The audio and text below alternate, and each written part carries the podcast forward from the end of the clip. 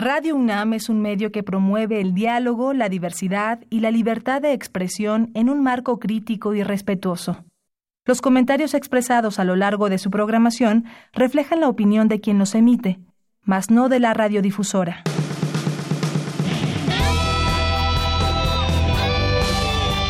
Prisma RU. Relatamos al mundo.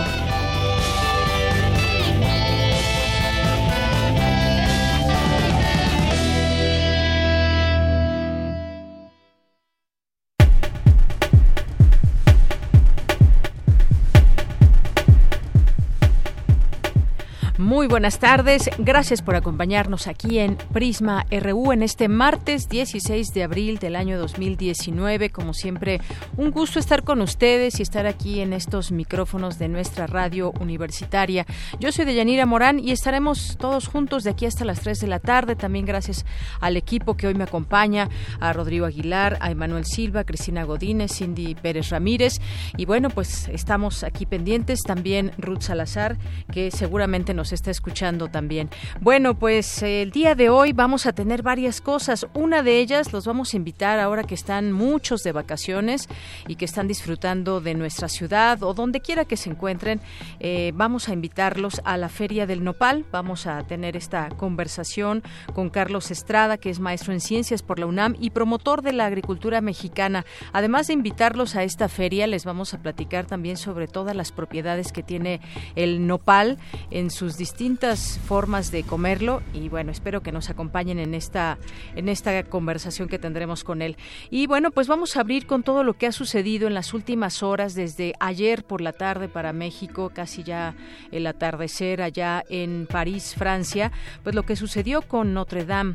Vamos a conversar con Daniela Prost, que es una una artista mexicana que es radicada allá desde los años 90 y bueno, ya estuvo ahí en este lugar y nos platicará todas estas implicaciones. ¿Cómo se vivió este momento tan dramático, no solamente para los parisinos o los franceses, sino para todo el mundo?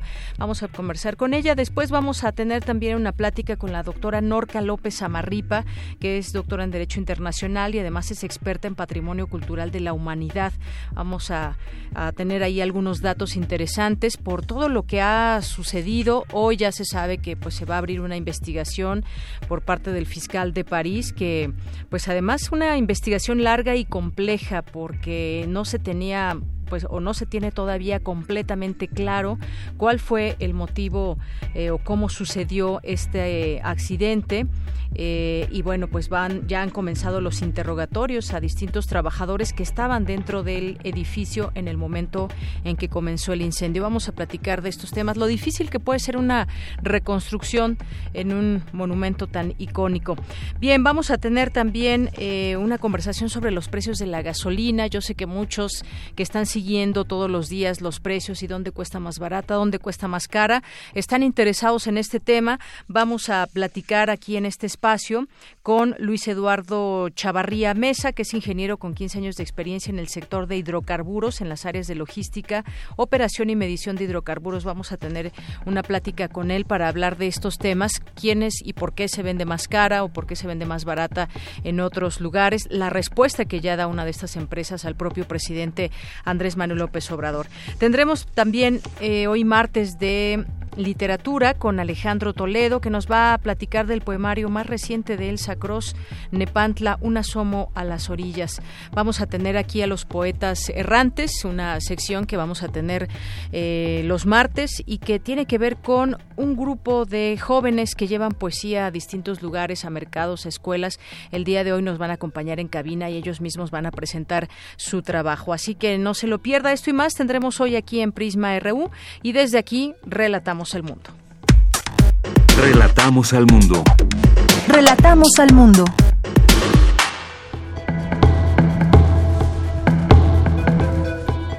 Es la una con ocho minutos. En nuestro resumen, implementa el Instituto Politécnico Nacional Plan de Rescate para Comunidades Otomíes. Más adelante, mi compañera Cindy Pérez Ramírez nos tendrá la información.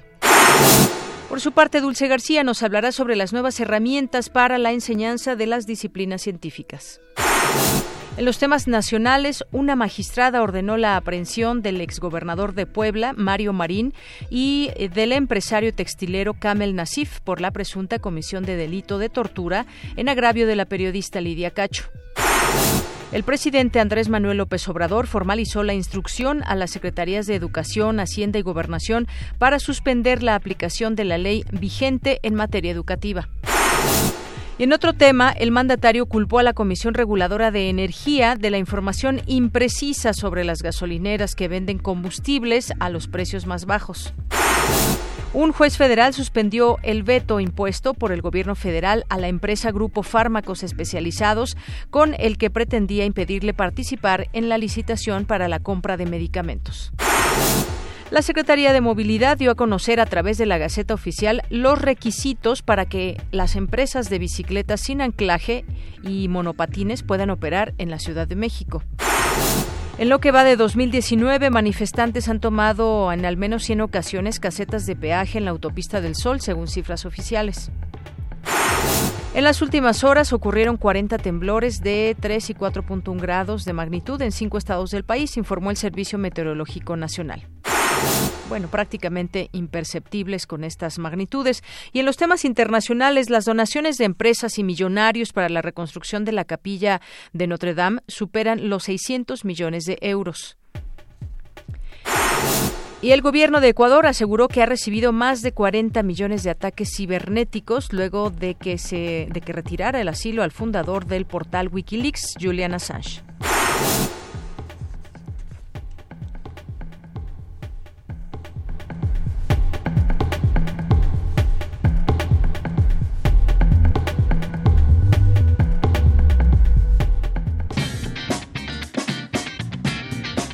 Hoy en la UNAM, ¿qué hacer y a dónde ir? Recuerda que en estas vacaciones de Semana Santa podrás visitar las diversas exposiciones presentadas en los recintos culturales de la UNAM, ya que estarán abiertos en horarios habituales. Hoy puedes visitar la muestra Sueño Autosuficiente del artista José Dávila, quien interactúa con materiales industriales y orgánicos en crudo, y de manera casi arqueológica, los elementos de esta obra contienen referencias biográficas del artista. Asiste hoy a la Galería Central del Museo Universitario del Chopo. La entrada es libre. Si lo prefieres, puedes visitar la exposición Arte Acción en México, Registro y Residuos, curada por los artistas Cristian Aravena, Alejandra Moreno y Brian Smith, quienes plasman la práctica artística en el país de 1970 a 2014, a través de un conjunto de documentos y materiales como registros fotográficos y de imagen en movimiento, objetos y utilería, bocetos, guiones, notas hemerográficas e invitaciones. Visita hoy la exposición en el Centro de Documentación del Museo Universitario Arte Contemporáneo.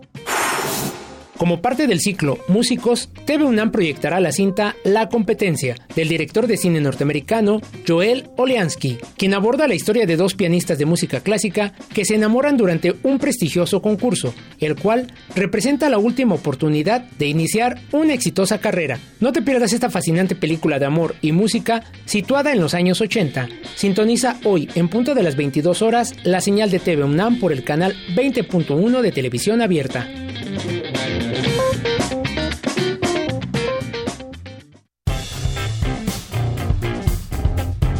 Campus RU. Continuamos ahora en nuestro campus RU, pero hoy vamos, hoy vamos a iniciar con información internacional por todo esto que está sucediendo y por los horarios también que tenemos allá con nuestro enlace que tendremos, que es una artista mexicana radicada allá en París. Y muchas cosas que decir porque desde ayer que se estuvo informando en los distintos medios de comunicación, aquí en este espacio, tuvimos información al respecto de ello. No tuve oportunidad de escuchar a Otto Cázares, pero habló justamente de este tema. No Notre y es que pues distintos medios de comunicación han, señalado desde 2015 no había toda esta movilización bueno ahí por otras razones sin embargo la ciudad luz no eh, vivía tal conmoción como vimos el día de ayer. Muchas personas que al momento de ver o enterarse de este suceso salieron a las calles y estaban cantando rezando y veían pues diluirse su por lo menos el techo de esta eh, de este lugar de esta iglesia Y bueno, pues esta vez se veía arder su corazón mismo, esta emblemática catedral de Notre Dame que era presa de un incendio cuya sofocación tardó. Hay varios, hay distintos medios que dicen cinco horas, siete horas, hasta nueve horas en que se consumió esta parte del techo frente a las llamas. Sería posible también ver al presidente Emmanuel Macron, presidente de Francia, eh, que estaba pues conmocionado, se veía al punto del llanto.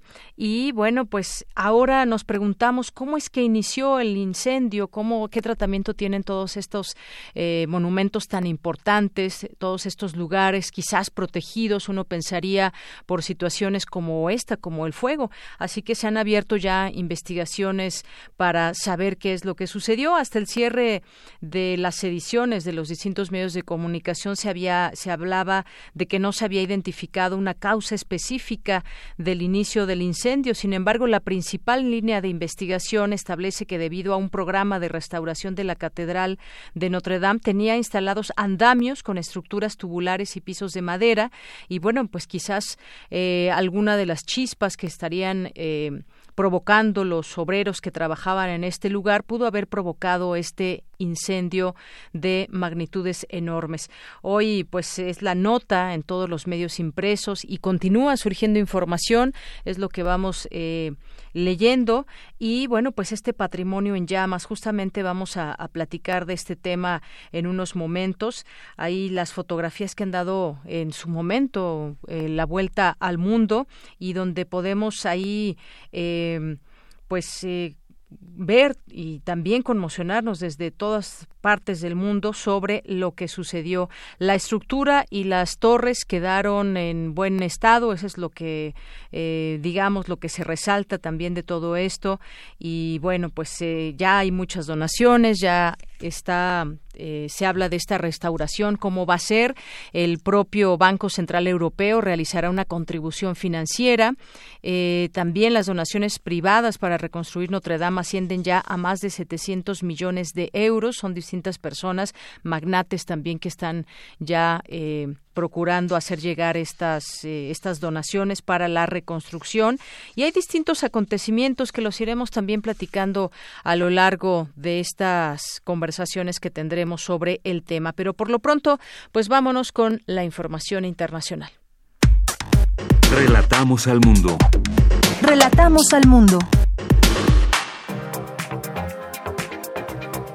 Internacional RU.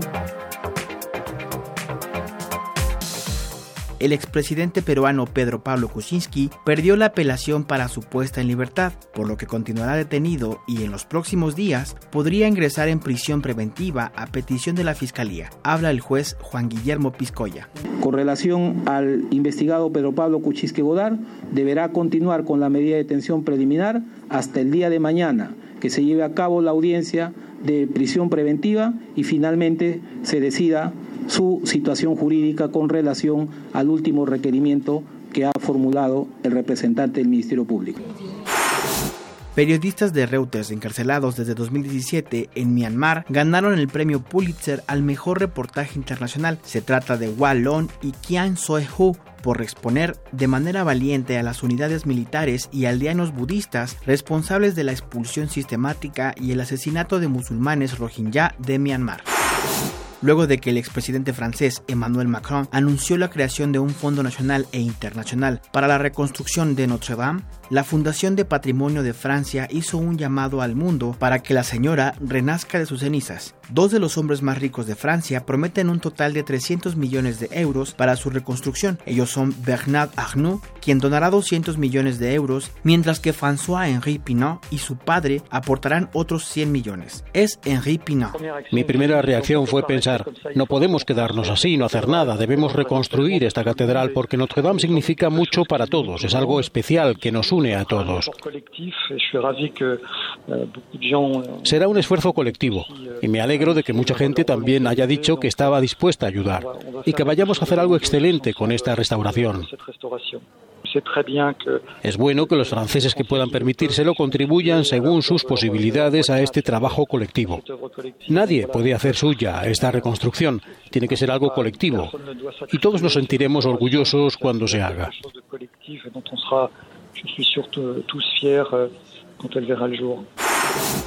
Después del incendio los reportes señalan que se perdió la cubierta, la techumbre y todo el armazón. Las dos torres emblemáticas están en pie y queda pendiente evaluar la solidez de todo el conjunto. El gallo relicario de la parte superior de la flecha se derritió. La mayoría de las vidrieras han desaparecido. Quedó el rosetón de la fachada principal y las vidrieras que lo acompañan subrayándolo en horizontal. La alcaldesa de París, Anne Hidalgo, expresó que se logró rescatar la corona de espinas en oro y la túnica que la tradición cristiana atribuye a San Luis pero aún no está disponible un control de daños completo.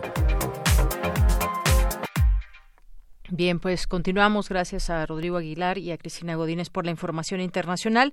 Y bueno, pues hace unos momentos se habló ya el presidente Emmanuel Macron y dice que Francia es un pueblo de construcciones y en cinco años se reconstruirá Notre Dame, aseguró en un mensaje a Francia. En cinco años, dice, volverá a su esplendor esta catedral. Y nos enlazamos hasta allá, hasta la ciudad Luz en París, Francia, con Daniela Prost. Ella es artista plástica visual en 1995 dejó México para instalarse allá en la capital francesa, en donde estudió artes plásticas en los talleres de Bellas Artes de París y ahí eh, reside actualmente. ¿Qué tal, Daniela? Me da mucho gusto saludarte. Muy buenas tardes. ¿Qué tal, Deyanira? Buenas tardes. Puede decir ya también buenas noches para ti allá, allá en Francia. Pues ya son las ocho de la noche, sí.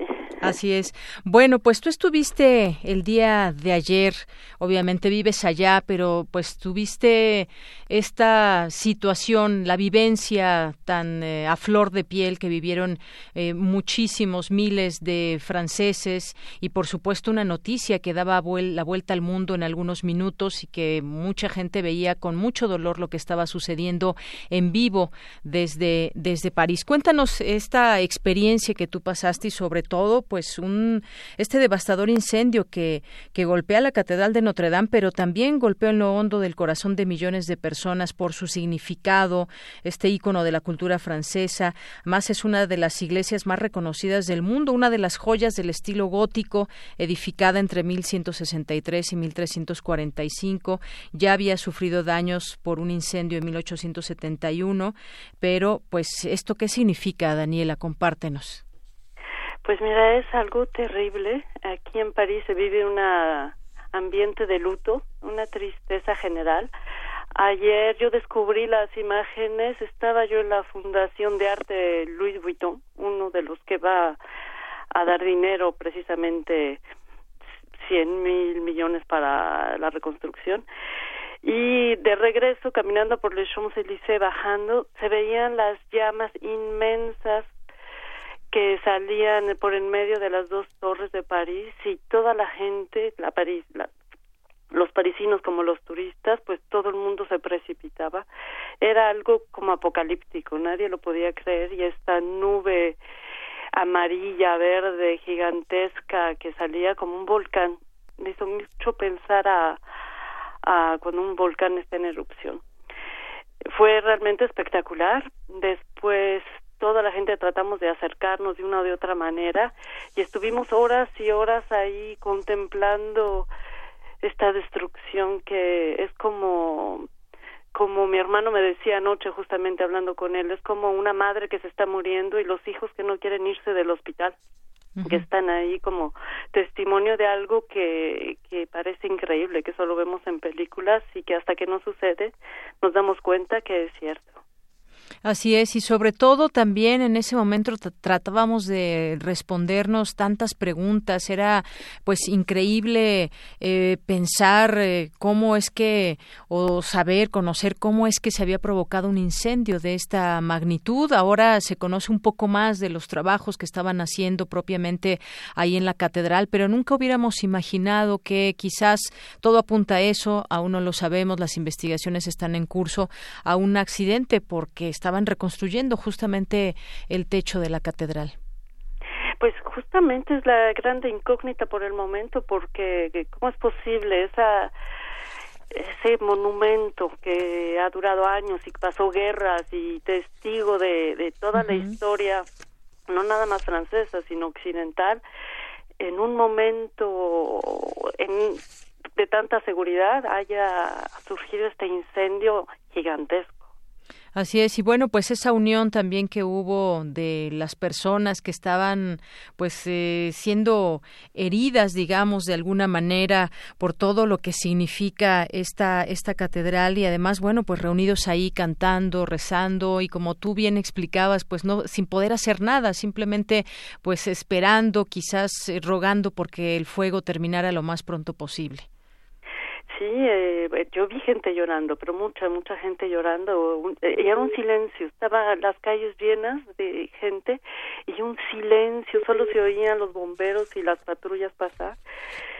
Y yo creo que eh, París, que está tan mal, lamentablemente acostumbrada a los atentados, a, a toda esta violencia que llega del exterior y ahora una violencia que, que de su centro del corazón creo que la gente tenía este mismo sentimiento que algo se rompía se rompía en ellos. Y es esta este pasado esta historia este monumento que que forma parte de pues de la historia universal. Es una joya universal y del arte gótico sobre todo Así es, y bueno, pues también, como sabemos, muchas personas, no, no recuerdo ahorita el número, me parece que son 14 millones de personas que la visitan cada año y que es un lugar que, pues, eh, justamente todos los propios y extranjeros se han dedicado a conocerla, a fotografiarla, a entrar, a admirarla, sobre todo también todas estas eh, estructuras que se contienen ahí dentro.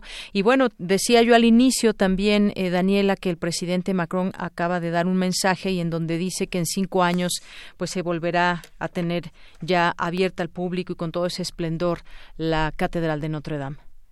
Pues es la esperanza que todos tenemos y que yo estoy segura que en Francia, en todo caso, toda la gente va a colaborar económicamente para que esto pueda suceder. Ayer el presidente también dijo que va que van a traer a los mejores artistas, a los mejores artesanos a los especialistas en madera, en piedra, etcétera, para poder eh, realzar de nuevo esta esta catedral que ha sido tan importante, que ha inspirado a tantos tantos artistas, a empezar por Víctor Hugo, que nos dejó este legado de Notre Dame de la, su novela, en donde ya en la novela él había imaginado y relatado todo un incendio que supuesto que pasaba dentro de la catedral. También tenemos a varios escritores, a varios poetas como Aragón, Nerval, eh, Gautier, el hermano de Camille Claudel, pues, que, que todos han estado inspirados en de una u de otra manera, Edith Piaf cantó también a Notre Dame. Tenemos también tantos artistas, porque Notre Dame es más que una iglesia, es un museo en donde la historia se ha implantado, donde eh, artistas como Chagall, Buffet, Delacroix se han inspirado para hacer sus pinturas, poemas, canciones. Henri Matisse, Picasso también. Entonces yo creo que para el mundo del arte es una pérdida inmensa hasta tenemos ahora el, arte moderno, si podemos decirlo, con la serie de Assassin's Creed, que hizo todo un estudio, ha sido la primera empresa en haber cartografiado la catedral para su serie de juegos video. Así es, bueno, pues como bien dices, el mundo del arte está relacionado estrechamente eh, con esta catedral, con esa iglesia, artistas, también eh, películas que hemos visto, pinturas, por supuesto, también cantantes, como ya decías. Y bueno, pues vamos a vamos a, a ver qué es lo que sucede en este tema de la reconstrucción, pero sobre todo también, pues que hay una investigación también en marcha. Y además, bueno, pues el contexto propio que vive París, también un contexto, digamos, en Francia complicado de alguna manera, Daniela. Sí, sí, sí, sí, todo lo que desde diciembre que venimos viviendo sábado tras sábado de esta los chalecos amarillos que se han ah, pues es una parte del pueblo, no es el pueblo entero, es una parte del pueblo que reivindica y lamentablemente no es nada más ellos que reivindican, sino es gente que de black blocs que le llaman, que viene a a destruir, a destruir eh, París, los símbolos de París. Entonces es una pérdida, una, un gran símbolo que, que en cinco horas eh, no desapareció completamente, por suerte, pero que una gran parte sí. Y quiero agregar algo que, que es muy importante.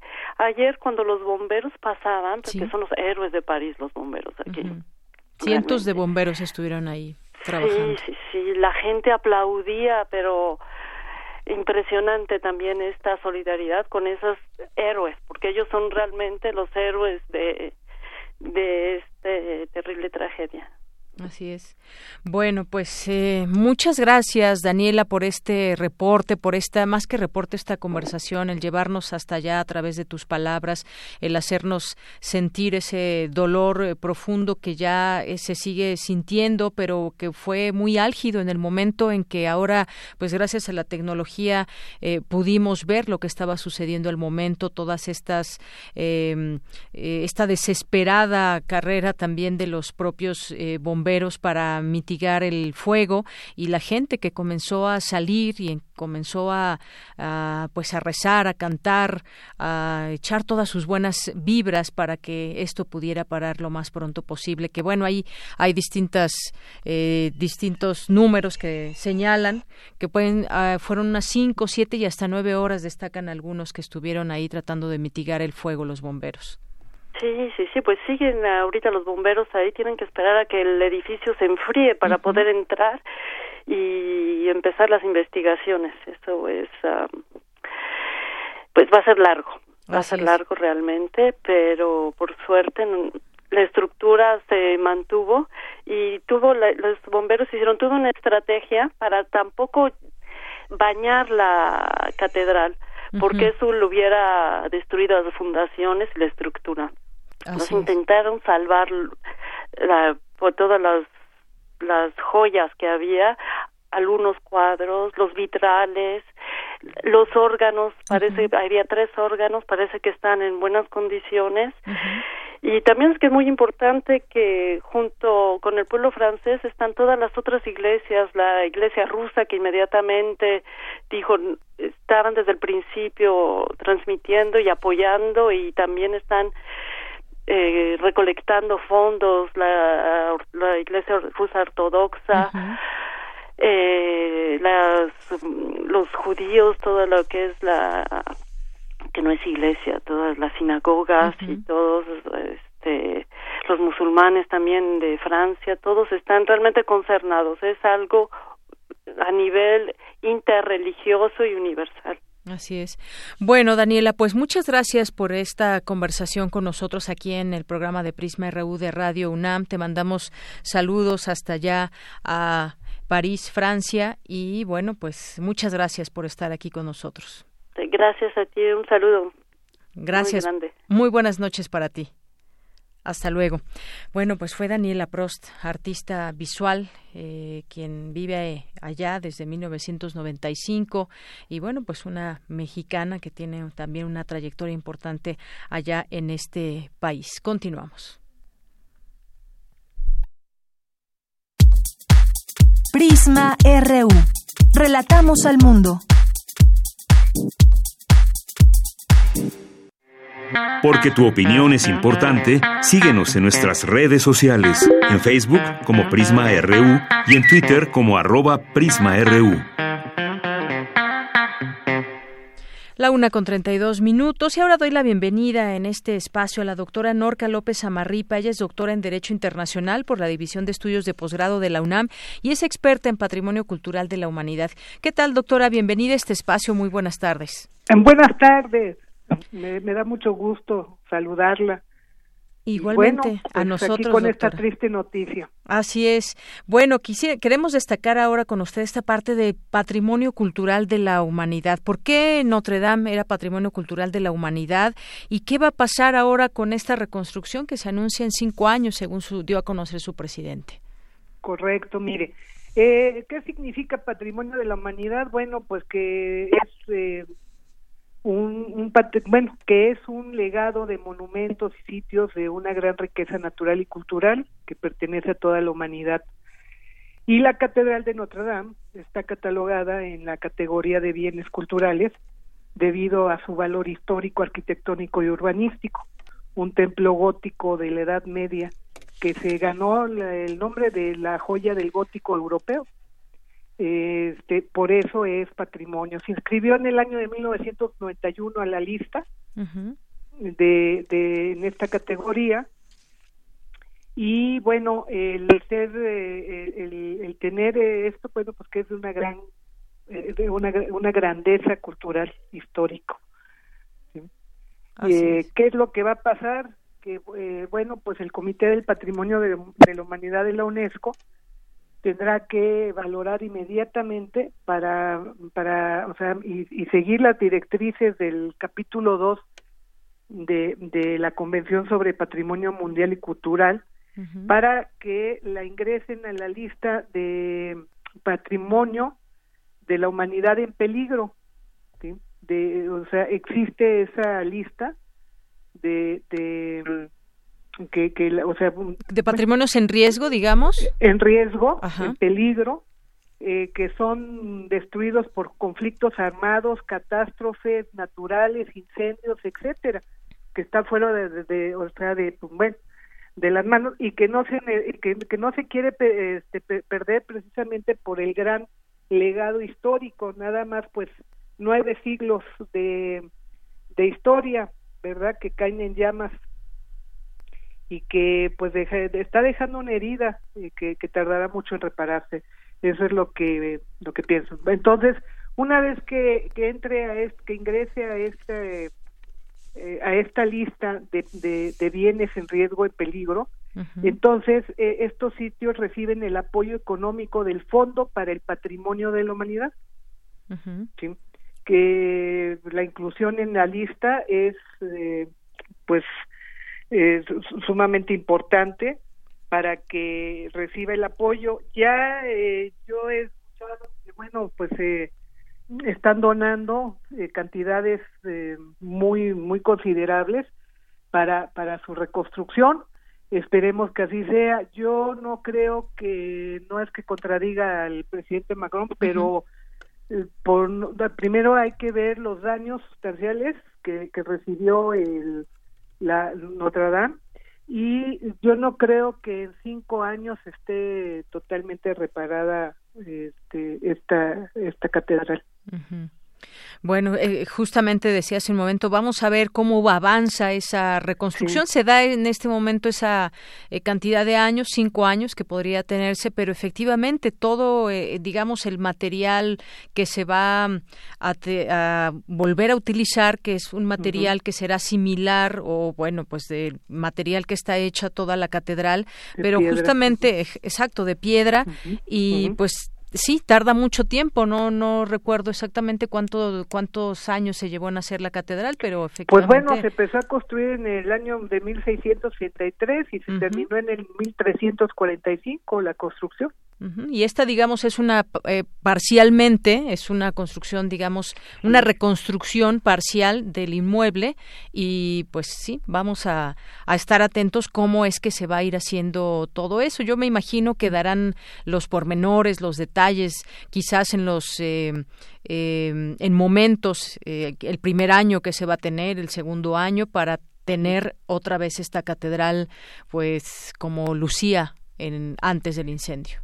Sí, es fundamental que pues se realice junto con el Estado francés y el Comité del Patrimonio de la Humanidad, que juntos, eh, eh bueno, y también eh, la Iglesia Católica, porque aunque la catedral no le pertenece a la Iglesia Católica, eh, como sabemos, sino al Estado francés, como todos los lugares de culto construidos antes de 1905 en Francia, sí.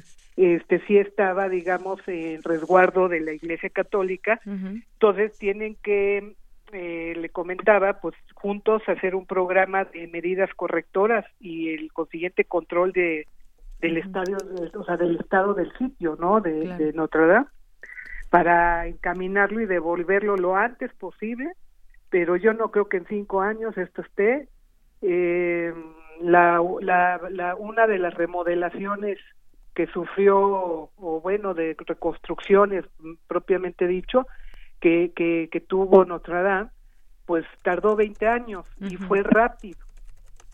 Y fue rápido.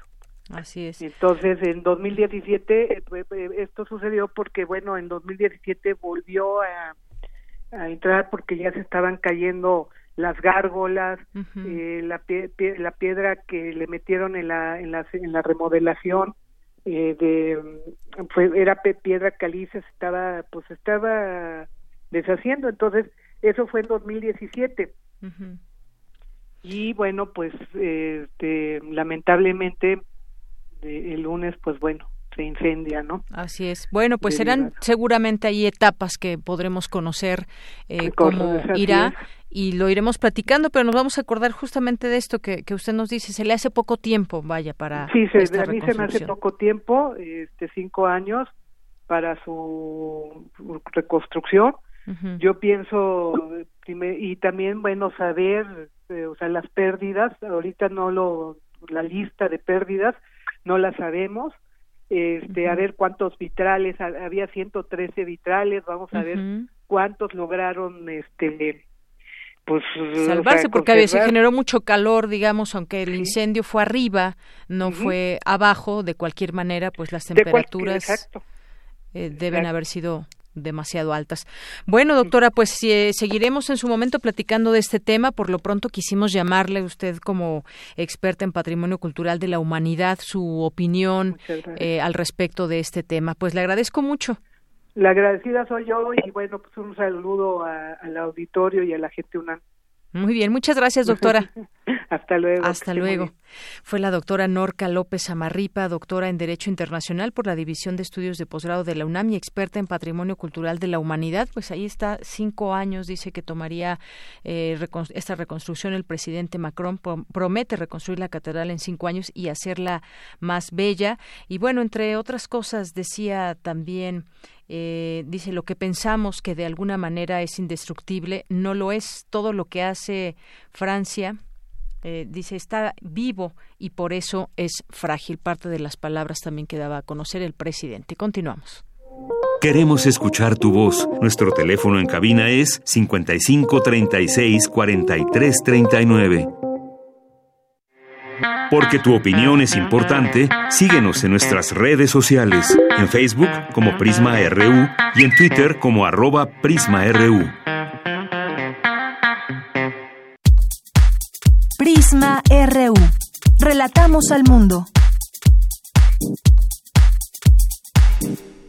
Continuamos y en nuestros temas universitarios vamos con Cindy Pérez Ramírez. En la nueva reforma educativa, el derecho a la educación superior estaría constitucionalmente limitado a través de los exámenes de selección, según da a conocer el doctor Hugo Aboites. Adelante, Cindy. Así es, Deyanira, durante la mesa redonda, el proyecto educativo y la reforma al artículo tercero de la Constitución, realizada en el Instituto de Investigaciones sobre la Universidad y la Educación de la UNAM, Hugo Aboites, profesor investigador de la Universidad Autónoma Metropolitana Unidad Xochimilco, señaló que en la nueva reforma educativa el derecho a la educación superior estaría constitucionalmente limitado a través de los exámenes de selección. En la iniciativa del presidente de la República del 12 de diciembre se planteaba que la educación superior sería obligatoria y por lo tanto el derecho a la educación también en este nivel educativo. Tal cual, simplemente eso y nada más. Eh, actualmente se plantea en la propuesta, la última versión de la propuesta de las Comisiones Unidas, que el Estado ofrecerá oportunidades, y siempre se han ofrecido oportunidades, algunos pueden tomarlas y muchos no, para todas las personas que cumplan con los requisitos eh, solicitados por las instituciones. Ahí está el problema. La UAM, la UNAM, el Politécnico tienen como requisito la presentación de un examen de selección. Entonces, el derecho a la educación estaría de nuevo, ahora constitucionalmente establecido a través del resultado de un examen de selección. Asimismo, el también exrector de la Universidad Autónoma de la Ciudad de México señaló algunos aspectos que permanecen de la reforma de 2013 en esta propuesta educativa del actual gobierno federal, como la exclusión de los maestros en la redacción del artículo 123. Se está repitiendo una propuesta del 2013 en la ley actual seguir excluyendo a los maestros del 123. Segundo eh, problema, como en el 2012 se plantea ya en las palabras eh, eh, del neoliberalismo, la continuación de la exclusión y la drástica disminución de oportunidades para los egresados de normal para el ingreso al servicio eh, profesional en el, magisterio. Cuando se habla en la propuesta actual de que los aspirantes concurrirán a estos procesos de selección en igualdad de condiciones, a mí me parece que se está eh, perfilando esta idea de que los normalistas serán simplemente uno más de los aspirantes a los puestos. Y esto, de nuevo, genera un problema muy serio. Tercer elemento que se mantiene de la, eh, de la reforma del 2013, la idea de la calidad de la educación ahora transformada en excelencia de la educación. Este es todo el reporte que tenemos de Yanira. Muy buenas tardes. Gracias, Cindy. Muy buenas tardes. Y bueno, vamos a continuar con más eh, sobre educación. Se enseñará ciencia desde preescolar como parte de la cuarta transformación, dijo el, eh, el secretario, el titular de la Secretaría de Educación Pública, Esteban Moctezuma, en un evento donde pues hubo un ciclo de conferencias transformando la educación en ciencias y dijo que el gobierno promoverá de manera lúdica y amable la difusión de estos conocimientos entre las niñas y los niños. También estuvo el Premio Nobel de Química, eh, eh, Mario Molina, y eh, hizo algunos comentarios al respecto también y aseguró que la ciencia ayuda de una manera más eficiente a transmitirles valores a los niños y el amor al medio ambiente. Vamos a escuchar esta información de mi compañera Dulce García. Adelante, Dulce. Deyanira, muy buenas tardes a ti al auditorio de Prisma RU. Al hablar de cómo es que entienden las nuevas generaciones las afectaciones por el cambio climático y cómo encuentran en ello oportunidades y soluciones con aplicación de los conocimientos que aprenden a lo largo de su formación académica, Wendy García Calderón, académica del Centro Mario Molina de la UNAM, describió el proyecto que dicha instancia está trabajando para sus próximos estudiantes. Y entonces, ¿cuáles son nuestros objetivos dentro de este proyecto? Pues promover la ciencia como elemento fundamental de la educación, porque ya vimos que está ligado a crear una mejor ciudadanía, independientemente de lo que estudien las personas más adelante. Impulsar la educación que incremente las oportunidades de los estudiantes, porque es súper importante que la gente entienda lo que sucede alrededor para tomar mejores decisiones y que fortalezcan las habilidades pedagógicas de los docentes para la enseñanza de la ciencia, porque los docentes tienen un reto enorme, pero también necesitan más herramientas porque ya tienen muchas, pero necesitan más herramientas para irlas combinando y ajustarlas a la realidad en el aula. Por su parte, el doctor Mario Molina dijo que apenas se está empezando con los nuevos sistemas educativos en los que el cambio climático ya forma parte de los temas primordiales de la enseñanza. Y una, una parte importante es pues evaluar cómo lo estamos haciendo, pero también aprender de lo que estamos haciendo porque con creatividad podemos mejorar mucho esta, esta manera de interactiva, pues, de que los estudiantes aprendan. Y por eso es importante, pues, estar en comunicación con lo que está pasando en el resto del, eh, del mundo en, estos temas, traducir en la medida en que sea eh, necesario y, factible, pues, todo lo que, también los cursos en línea que se ofrecen en, en, en otros países, pues, sobre todo en Estados Unidos, eh, porque pues de eso podemos aprender mucho. Deyanira, estas ideas se analizaron en el ciclo de conferencias Transformando la Educación en Ciencias que lleva a cabo el Colegio Nacional. Es el reporte. Muy buenas tardes. Gracias, Dulce. Muy buenas tardes. Y bueno, en algunas notas nacionales que compartir con todos ustedes, pues está esta, por ejemplo, ya que estábamos en este tema de la educación, el presidente firma un memorándum para frenar la reforma educativa de Peña Nieto. Como sabemos, este tema ha sido muy polémico porque pues los maestros no han quitado el dedo del renglón en torno a que se debe abrogar completamente esa reforma, que no debería quedar ni un punto y coma. Y ahí de alguna manera se enfrascó el diálogo con el gobierno federal, habían tenido algunas pláticas, pero finalmente no, no han llegado a acuerdos. Y es que el presidente López Obrador firmó hoy un memorándum dirigido a Gobernación, las Secretarías de Educación Pública y Hacienda para detener y dejar sin efecto las medidas que contempla la reforma educativa de la administración del expresidente Enrique Peña Nieto, mientras el Congreso en eh, el Congreso resuelve la nueva reforma a la Constitución en materia educativa. Este documento, en el documento el presidente recomienda que se reinstale a los maestros cesados, que se libere a los maestros y luchadores sociales que están injustamente encarcelados y también que se reconozca todo el daño que causaron las anteriores autoridades, es decir, que haya una indemnización para familiares de quienes perdieron la vida luchando por sus derechos, en este caso oponiéndose a la reforma educativa educativa. Es lo que firmó el día de hoy en este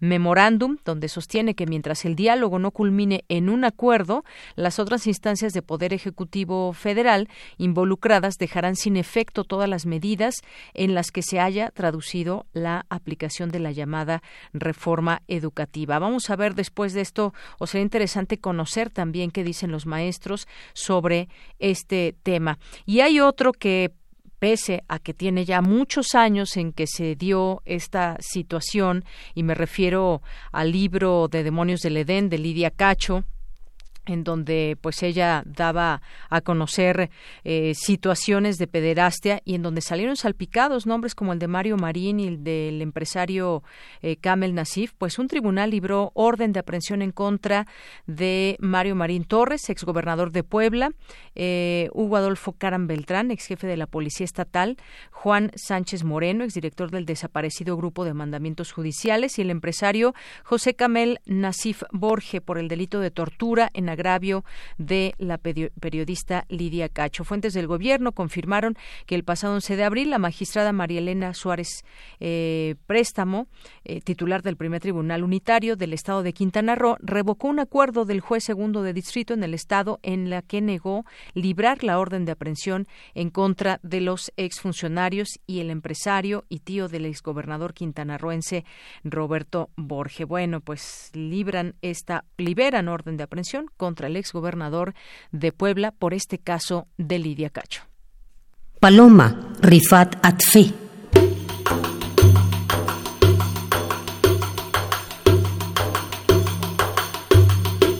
Es de día. La calma, paz de Dios sobre la tierra.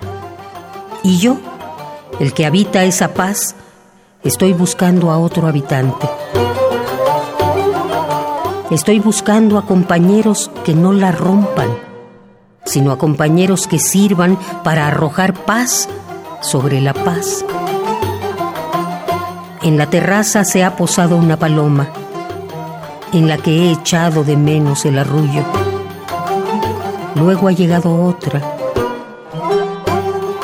y después otra sin arrullo.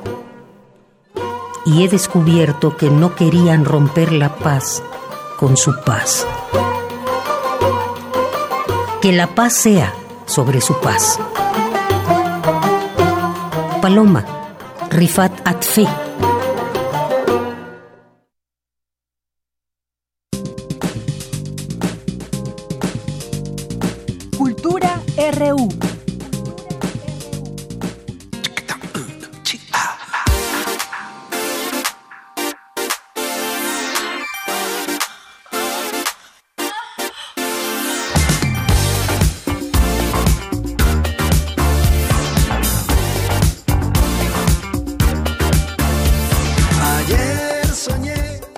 Tardes, gracias por seguir en esta frecuencia universitaria. Abrimos espacio a la música y al ritmo de los amigos invisibles, una banda venezolana formada ya por la década de los 90 y es que este grupo les cuento que regresa con nuevo álbum, presentaciones, colaboraciones y por supuesto mucha gozadera.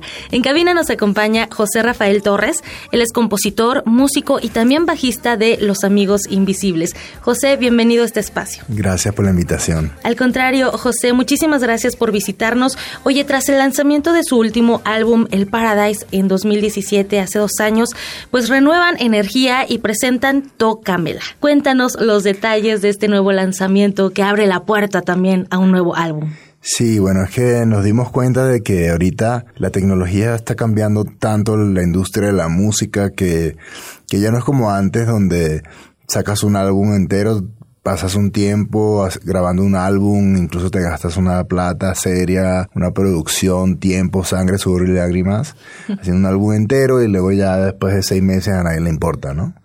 Sí. Entonces, eh, para esta ocasión, en vez de sacar un álbum, lo vamos a tirar en gotas, que fue lo que nos recomendaron la gente que trabaja con nosotros y, y Tócamela es el primer sencillo de lo que sería el próximo álbum que saldría yo creo que el año que viene, pues la idea es sacar tres o cuatro sencillos antes del álbum. Excelente. Cuéntanos quién está mezclado, quién está incluido en esta nueva entrega. Bueno, esta venimos con refuerzos porque justamente como queríamos hacer un sencillo que destacara y que no se dejara llevar ahí por el resto de la música que, o sea, es que hoy publicas una canción y se publican un millón más, ¿no? Como resaltas, ¿no? Poniéndole muchas ganas, pensamos nosotros. Entonces, eh, la canción la, la, grabamos, de hecho, en, en, Argentina con el Cachorro López, eh, quien ya había trabajado con nosotros y, de hecho, casi que los hits más grandes de los amigos los produjo él, entonces repetimos con él. eh, los arreglos tenemos a, al Gran C-Funk, eh, de la legendaria banda Los Tetas de, de Chile. Eh, y la composición, Los Amigos Invisibles, más un grupo de compositores chavitos venezolanos, que fueron los que nos animaron a volver otra vez a, a, a, poner el doble sentido en el frente de la lírica, ¿no? Claro que, que, bueno, de hecho los que hemos seguido este recorrido por la música de los amigos invisibles, sabemos que juegan con las palabras, sabemos que también además juegan con los ritmos, con esa fusión también funky. Mencionas algo muy importante, los tiempos van cambiando. Uh -huh. Efectivamente, a lo mejor ya no compramos los discos físicos, pero sí nos metemos a las plataformas digitales sí. que van de entrega en entrega entrega, eh, que es como esta nueva modalidad de la música. ¿Cómo definirías primero a los amigos invisibles de, del 1991 al 2019? ¿Cómo ha crecido, cómo ha evolucionado la banda? Wow, bueno, lo que una de las cosas que tiene el tiempo es que no pasa en vano y se aprenden cosas. Algunas por gusto, a otras a, a golpes. eh, pero se aprende y hoy en día puedo decir que, que sí somos mejores músicos, mejores compositores, mejores productores.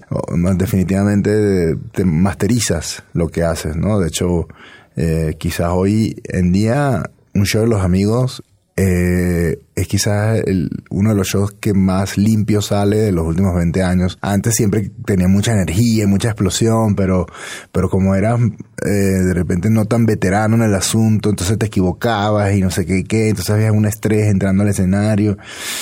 Hoy en día ya el escenario es como, se siente como la casa. Claro y eso te lo da el tiempo, ¿no? Y igual cuando vas a hacer una canción, cuando la, cuando la produces y ya no te cuestionas tanto, o sea, como que vas, crees más en tu instinto en el momento, en lo que sale en el momento, y no necesariamente tienes que escucharlo ocho millones de veces para, para asesorarte de que está bueno, ¿no? Como que confías más en, en tu instinto, eso, eso te puedo decir. Eh, sobre todo esa, esa evolución a nivel personal, a nivel musical, eh, digo, si recordamos los primeros éxitos, eh, no sé, se me ocurre cuatro, sexy, a, a, la última entrega, una de las últimas entregas que fue el acústico, que de hecho podemos eh, ingresar a YouTube y ver el, el, acústico, los arreglos musicales que hicieron, y que creo que también es, es un sello eh, de los amigos invisibles, lo que decía yo al inicio, ¿no? La gozadera, que te invita a bailar, pero que también te invita a convivir y a cantar.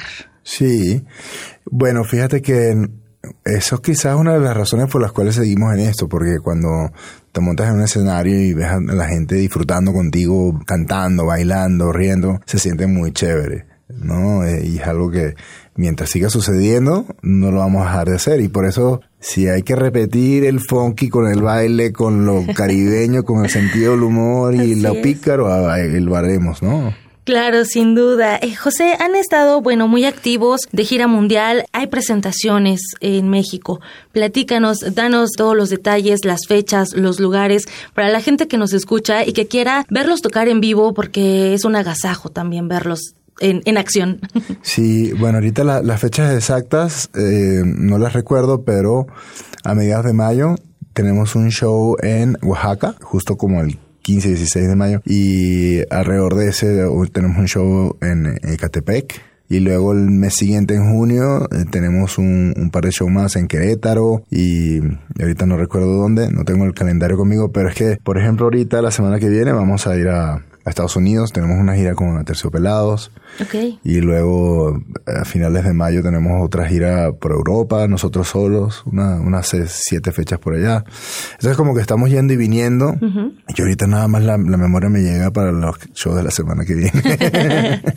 José, y bueno, ahora que mencionas a los aterciopelados, pues siempre han estado muy bien acompañados, han hecho eh, duetos eh, con, no sé, Natalia Lafourcade me viene a la mente, y justo con este nuevo sencillo que ustedes están lanzando, Tócamela, pues Cachorro López eh, ha trabajado, ha producido también a varios artistas importantes en la escena, no solamente mexicana, sino también latinoamericana, internacional. Sí, ¿Cómo ha sido este no- trabajo? Bueno, fíjate que a, a nosotros llegamos al cachorro porque tenemos un amigo periodista eh, que vive en Buenos Aires y una vez lo entrevistó y le pregunta que con qué artistas le gustaría trabajar y comenta que le gustaría trabajar con los amigos invisibles. Y entonces inmediatamente sale de la entrevista y nos llama, oye, mira, este cachorro López quiere trabajar con ustedes, llámenlo, hagan algo.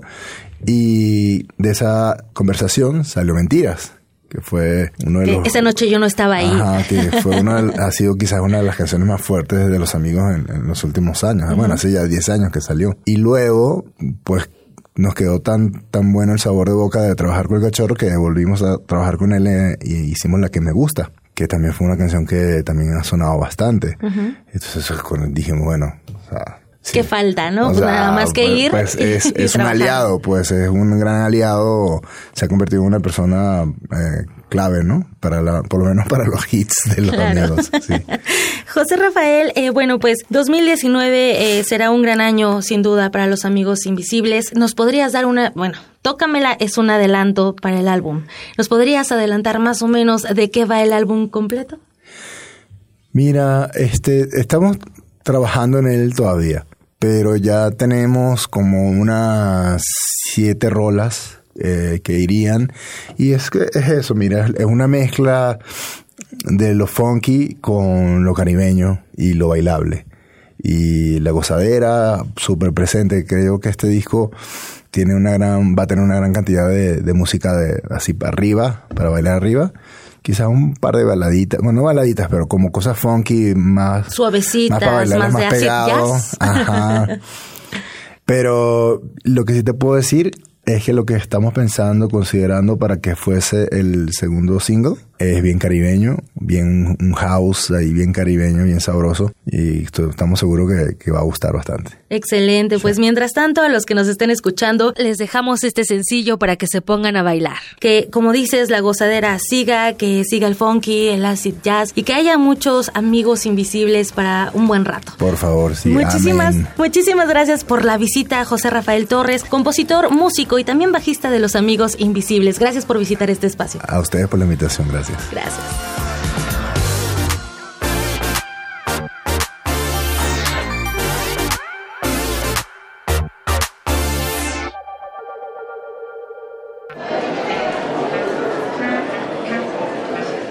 Historia de la literatura. Concepción del arte. Idealismo revolucionario. Amores fugitivos. Conferencias magistrales. Creadores escénicos. Descontentos sociales. Clases inolvidables. En más de 100 años, ¿Cuántos recuerdos no han circulado por los pasillos de la Facultad de Filosofía y Letras? Eureka.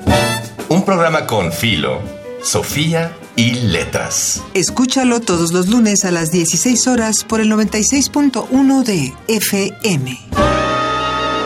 Radio UNAM. Experiencia sonora. El presupuesto participativo sí funciona. Hoy, en Enchula tu Colonia Tour, el caso de éxito de Beatriz y Marcelo. La barranca de Barrelaco ser un espacio peligroso. Dijimos, ¿por qué este espacio que está tan bonito está tan abandonado? Y en eso nos enteramos de que existía este presupuesto participativos con los cuales hemos ido eh, mejorando todo lo que es la infraestructura. Tu idea puede ser valiosa y tienes las herramientas para cambiar una realidad. El presupuesto participativo es un aliado para mejorar tu comunidad. Instituto Electoral Ciudad de México. Es tiempo de declarar y es más fácil que nunca. Lo haces en dos minutos. Entra en tu computadora, tablet o celular a www.sat.gov.mx. Revisa que esté correcta tu declaración ya prellenada y mándala. Así de simple. Si eres de los millones de mexicanos a quienes les toca declarar, es momento de contribuir. Tienes hasta el 30 de abril. Que no se te pase. Secretaría de Hacienda y Crédito Público. La Escuela Nacional de Trabajo Social y Radio UNAM presentan Vida cotidiana Sociedad en Movimiento. Un programa para analizar las distintas problemáticas sociales y documentar alternativas e intervenciones para enfrentarlas. ¿Por dónde empezamos? Acompáñanos todos los viernes a las 4 de la tarde por el 96.1 de FM. Radio UNAM. Experiencia sonora.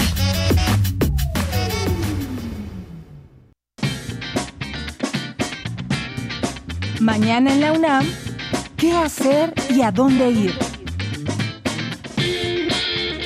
Te recomendamos la exposición Memorial del 68 y de los movimientos sociales, que evoca una época de libertad, júbilo, memoria, sueños y revoluciones, pero también de olvido, violencia e impunidad. Esta muestra tiene testimonios, imágenes y recuerdos del movimiento estudiantil que, a pesar de la injusticia, la desigualdad y el abuso de poder, ha logrado conformar un patrimonio de derechos individuales y colectivos, así como consolidar a la ciudadanía como fuerza de transformación política y social. Visita esta exposición en el Centro Cultural Universitario Tlatelolco, ubicado en calle Ricardo Flores Magón número 1, Colonia Nonoalco.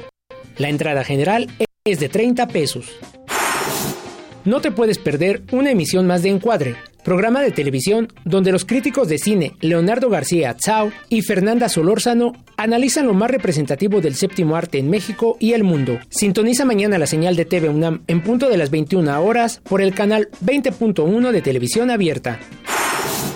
Te recomendamos visitar el sitio www.descargacultura.unam.mx, donde podrás encontrar obras de literatura, teatro y música, así como conferencias y eventos especiales que la UNAM ha dispuesto para ti en su principal podcast cultural. Recuerda, visita el sitio www.descargacultura.unam.mx y disfruta de toda la cultura en un solo clic. Para Prisma RU, Daniel Olivares. Bien, ya estamos de regreso en esta segunda hora de Prisma RU. Gracias por su compañía, gracias por estar ahí, de pronto enviar algún mensaje que estamos aquí atentos. Si es posible, pues hoy no nos marque, mejor mándenos un mensaje a través de nuestras redes sociales, arroba Prisma RU o Prisma RU en Facebook. Y bueno, para seguir aquí platicando también sobre distintos temas y que nos puedan acompañar. Gracias a César Soto, le mandamos saludos al Zarco Iquetecuani, a Margeven, Delguera, que también nos dice qué gusto, dice que ya estamos de regreso. Muchas gracias, Delguera, gracias por tus saludos. Elizabeth Becerril, César Soto, que nos dice aspecto del pasado, actualidad, aplican y aplicamos examen oral o escrito de confusión, opción múltiple. Gracias, César Soto. Eh, también Eimer de Jesús. Eh, mandamos saludos también a Felipe López, Alejandro Toledo, en un momento estará aquí con nosotros, a la doctora Astrid, que preguntábamos qué hacen en, en este periodo vacacional para muchos y nos dice la doctora Astrid que tiene que estudiar. Bueno, pues son buenos momentos también para estudiar, para hacer lo que queramos. Puede ser vacacionar, aunque bueno, miren, si van a vacacionar, ya salió la lista de las 10 playas más sucias para eh, las más sucias de México para Semana Santa y esto pues se mide en distintos índices ante este periodo vacacional que se hace cada año. La Comisión Federal para la Protección contra Riesgos Sanitarios, que es la COFEPRIS, hace un estudio de los distintos destinos turísticos con playa en el país y así conocer su situación sanitaria y en los resultados se publica cuántos sitios son seguros para la salud eh, y por cada uno cuál es su nivel también de, suciedad. Para esta Semana Santa 2019 se tomaron 1.600 muestras en 269 playas pertenecientes a 17 estados costeros y de ellas 268 son aptas para uso recreativo. Eh, y bueno, pues para establecer también la suciedad de cada lugar se usa como indicador la cantidad de enterococos fecales por cada 100 mililitros de agua. Les voy a decir las playas más sucias por si acaso eh, están por ahí, pues mejor no se metan. Playa Suave en Acapulco, Playa Hornos en Acapulco también, Puerto Angelito en Puerto Escondido, Oaxaca, Playa Principal de Puerto Escondido, Antón Lizardo en Veracruz, Golfo de Santa Clara Machorro en San Luis Río Colorado en Sonora, el Golfo de Santa Clara, Pueblo Palopo en Sonora también, Playa Santiago Armería, eh, playa Norte en Isla Mujeres, fíjense, yo pensé que esta playa estaría muy limpia, pero no. Playa Norte de Isla Mujeres, Playa Centro también de Isla Mujeres. Y bueno, pues estos son los resultados. Si están en otras playas, pues al menos no están entre las 10 más contaminadas. Bien, pues muchas gracias por estar ahí con nosotros y vamos a continuar con la información de esta tarde. Implementa el Instituto Politécnico Nacional plan de rescate para comunidades otomíes. Esta es la información que nos presenta mi compañera Cindy Pérez Ramírez. Deyanira, muy buenas tardes. Es un gusto saludarte a ti y a todo el auditorio de Prisma RU. Especialistas del Instituto Politécnico Nacional implementaron un plan de rescate para impulsar mejoras en las técnicas de sembrado y trabajan en el diseño de biodigestores para el reuso de desechos orgánicos, además de la construcción de presas de gavión para el cultivo de peces en las comunidades otomís asentadas en el estado de Querétaro. El investigador del Centro Interdisciplinario de Investigación y Estudios sobre Medio Ambiente y Desarrollo, Pedro Joaquín Gutiérrez, y un equipo de científicos a su cargo llevan a cabo el proyecto Vulnerabilidad y Adaptación al Cambio Climático de Comunidades Indígenas de la Sierra Otomí, el cual establece que las comunidades en esta región no superan las mil personas y la mayoría de sus habitantes viven en condiciones de alta marginación social y vulnerabilidad ambiental. El salario mínimo es de los más bajos del país, carecen de servicios básicos, sufren desnutrición y violencia intrafamiliar, además de que es muy difícil que puedan encontrar trabajo. El proyecto Vulnerabilidad al Cambio Climático en las comunidades de la Sierra Otomí, eh, México, se está desarrollando en el CIMAD, dentro del Instituto Politécnico Nacional, con la finalidad de comprender cómo son los impactos que están afectando a las comunidades indígenas que, está, que viven en la sierra. En una primera instancia trabajamos con ellas, sus costumbres y sus formas de hacer las cosas para aprender cómo lo están haciendo y posteriormente hacíamos los análisis climatológicos para ver si había variaciones o no hidrometeorológicas y luego poder compaginar lo que estaba sucediendo. Nos hemos dado cuenta que la gente sí se sabe vulnerable al cambio climático, cada vez se siente que es más vulnerable porque el, que llueva más o que haga más calor les está afectando tanto en sus cosechas, porque pueden perder la cosecha si se atrasa o se adelanta la lluvia, o si el calor se hace más fuerte y no llueve. Por otro lado, también la demografía está jugando un papel muy importante. La gente va creciendo el pueblo y tiene que ir a vivir a los lugares donde antes no vivían, pero que en este momento pues puede caer ahí la riada y esa riada cuando cae afecta la vivienda que tienen. Entonces la vulnerabilidad va creciendo porque es algo inherente a cada comunidad y cada comunidad lo tiene que ir desarrollando de una forma distinta porque tiene diferentes condiciones ambientales hidrometeorológicas. Entonces, en eso es donde estamos apoyándoles ahora con mejores prácticas agrícolas, de huertos de traspatio y de opciones nuevas de producción, como cultivo de peces, en lugar de ir al monte a talar árboles y hacerse más vulnerables. Gutiérrez Yurrita manifestó que la región habitada por las comunidades otomís ha sufrido un continuo deterioro ecológico como consecuencia de la tala clandestina de los bosques y la sobreexplotación de la tierra para actividades agrícolas, industriales y urbanas, así como por el crecimiento de la población de las comunidades que viven en la montaña. Hasta aquí la información de Yanira. Muy buenas tardes. Gracias, Cindy. Muy buenas tardes. Y vamos ahora con Dulce García, que nos tiene un tema, un tema difícil muchas veces, el divorcio, y vamos a escuchar el divorcio desde las voces de mujeres. Adelante, Dulce. Deyanira, te saludo con mucho gusto a ti al auditorio de Prisma RU al ofrecer la conferencia Divorcio, Voces de Mujeres en el Instituto de Ingeniería de la UNAM. La doctora Luz María Rocha, de la Facultad de Psicología de nuestra Casa de Estudios, detalló cuáles son las principales causas de los divorcios en México y enfatizó que la violencia intrafamiliar aún se toma como una situación normal y no como una de las razones para la separación. La mayor parte de la petición de divorcio es de parte de las mujeres, yo creo que un, más de un 90%. Entonces, ¿cuál es la causal? En primer lugar, la responsabilidad alimenticia. Los hombres, aunque estén divorciados y aunque sean los padres y aunque prometan lo que prometan y aunque la jueza o el juez diga que tienen que proporcionar la pensión alimenticia, no la proporcionan en su mayoría. Entonces, también otra causal fue la violencia, otra causal fue la infidelidad y hubo algunas otras causas como la falta de bienestar, la falta de una buena relación en la pareja, eh, el ignorarse entre la pareja y también tuve ocho casos de homosexualidad en donde los maridos eran homosexuales y ellas decidieron divorciarse, aunque algunos querían seguir casados y seguir con la misma vida como un parapeto, pero entonces ellas decidieron divorciarse. Y una cuestión interesante es que las mujeres se divorciaron más, y esto me lo comentaron las juezas, se divorciaron más por infidelidad que por violencia. Explicó que para que los divorcios no dañen a las personas que atraviesan por ellos, se necesita avanzar más en el empoderamiento de las mujeres, pero además que dicho empoderamiento sea respetado. Sería la habilidad que se genera desde la fuerza de la propia persona, se basa en la aceptación de sí misma y su amor propio, los cuales los llevan a aceptar y respetar a los demás, es tener autoconfianza y voluntad para superarse y tener fuerza, valor, coraje, deshacerse de miedos, es tener conciencia de lo que es capaz de hacer, de lo que la mantiene oprimida y paralizada, asumiendo el control de su propia vida y resistir el poder de otros. Se ha malentendido cuando se habla, ah, es que ya se empoderó y ahora ella es la que, la que domina a su marido. Entonces, eso no es empoderamiento. Cuando queremos estar en una relación de pareja, lo que necesitamos es el respeto de aquella pareja sobre nosotros y el respeto de nosotras hacia aquella pareja. Entonces, en pocas palabras, el poder es sobre de mí. Si nosotros tomamos poder sobre la pareja, estamos repitiendo el mismo patrón masculino en donde el hombre generalmente tiene eh, el dominio sobre la mujer.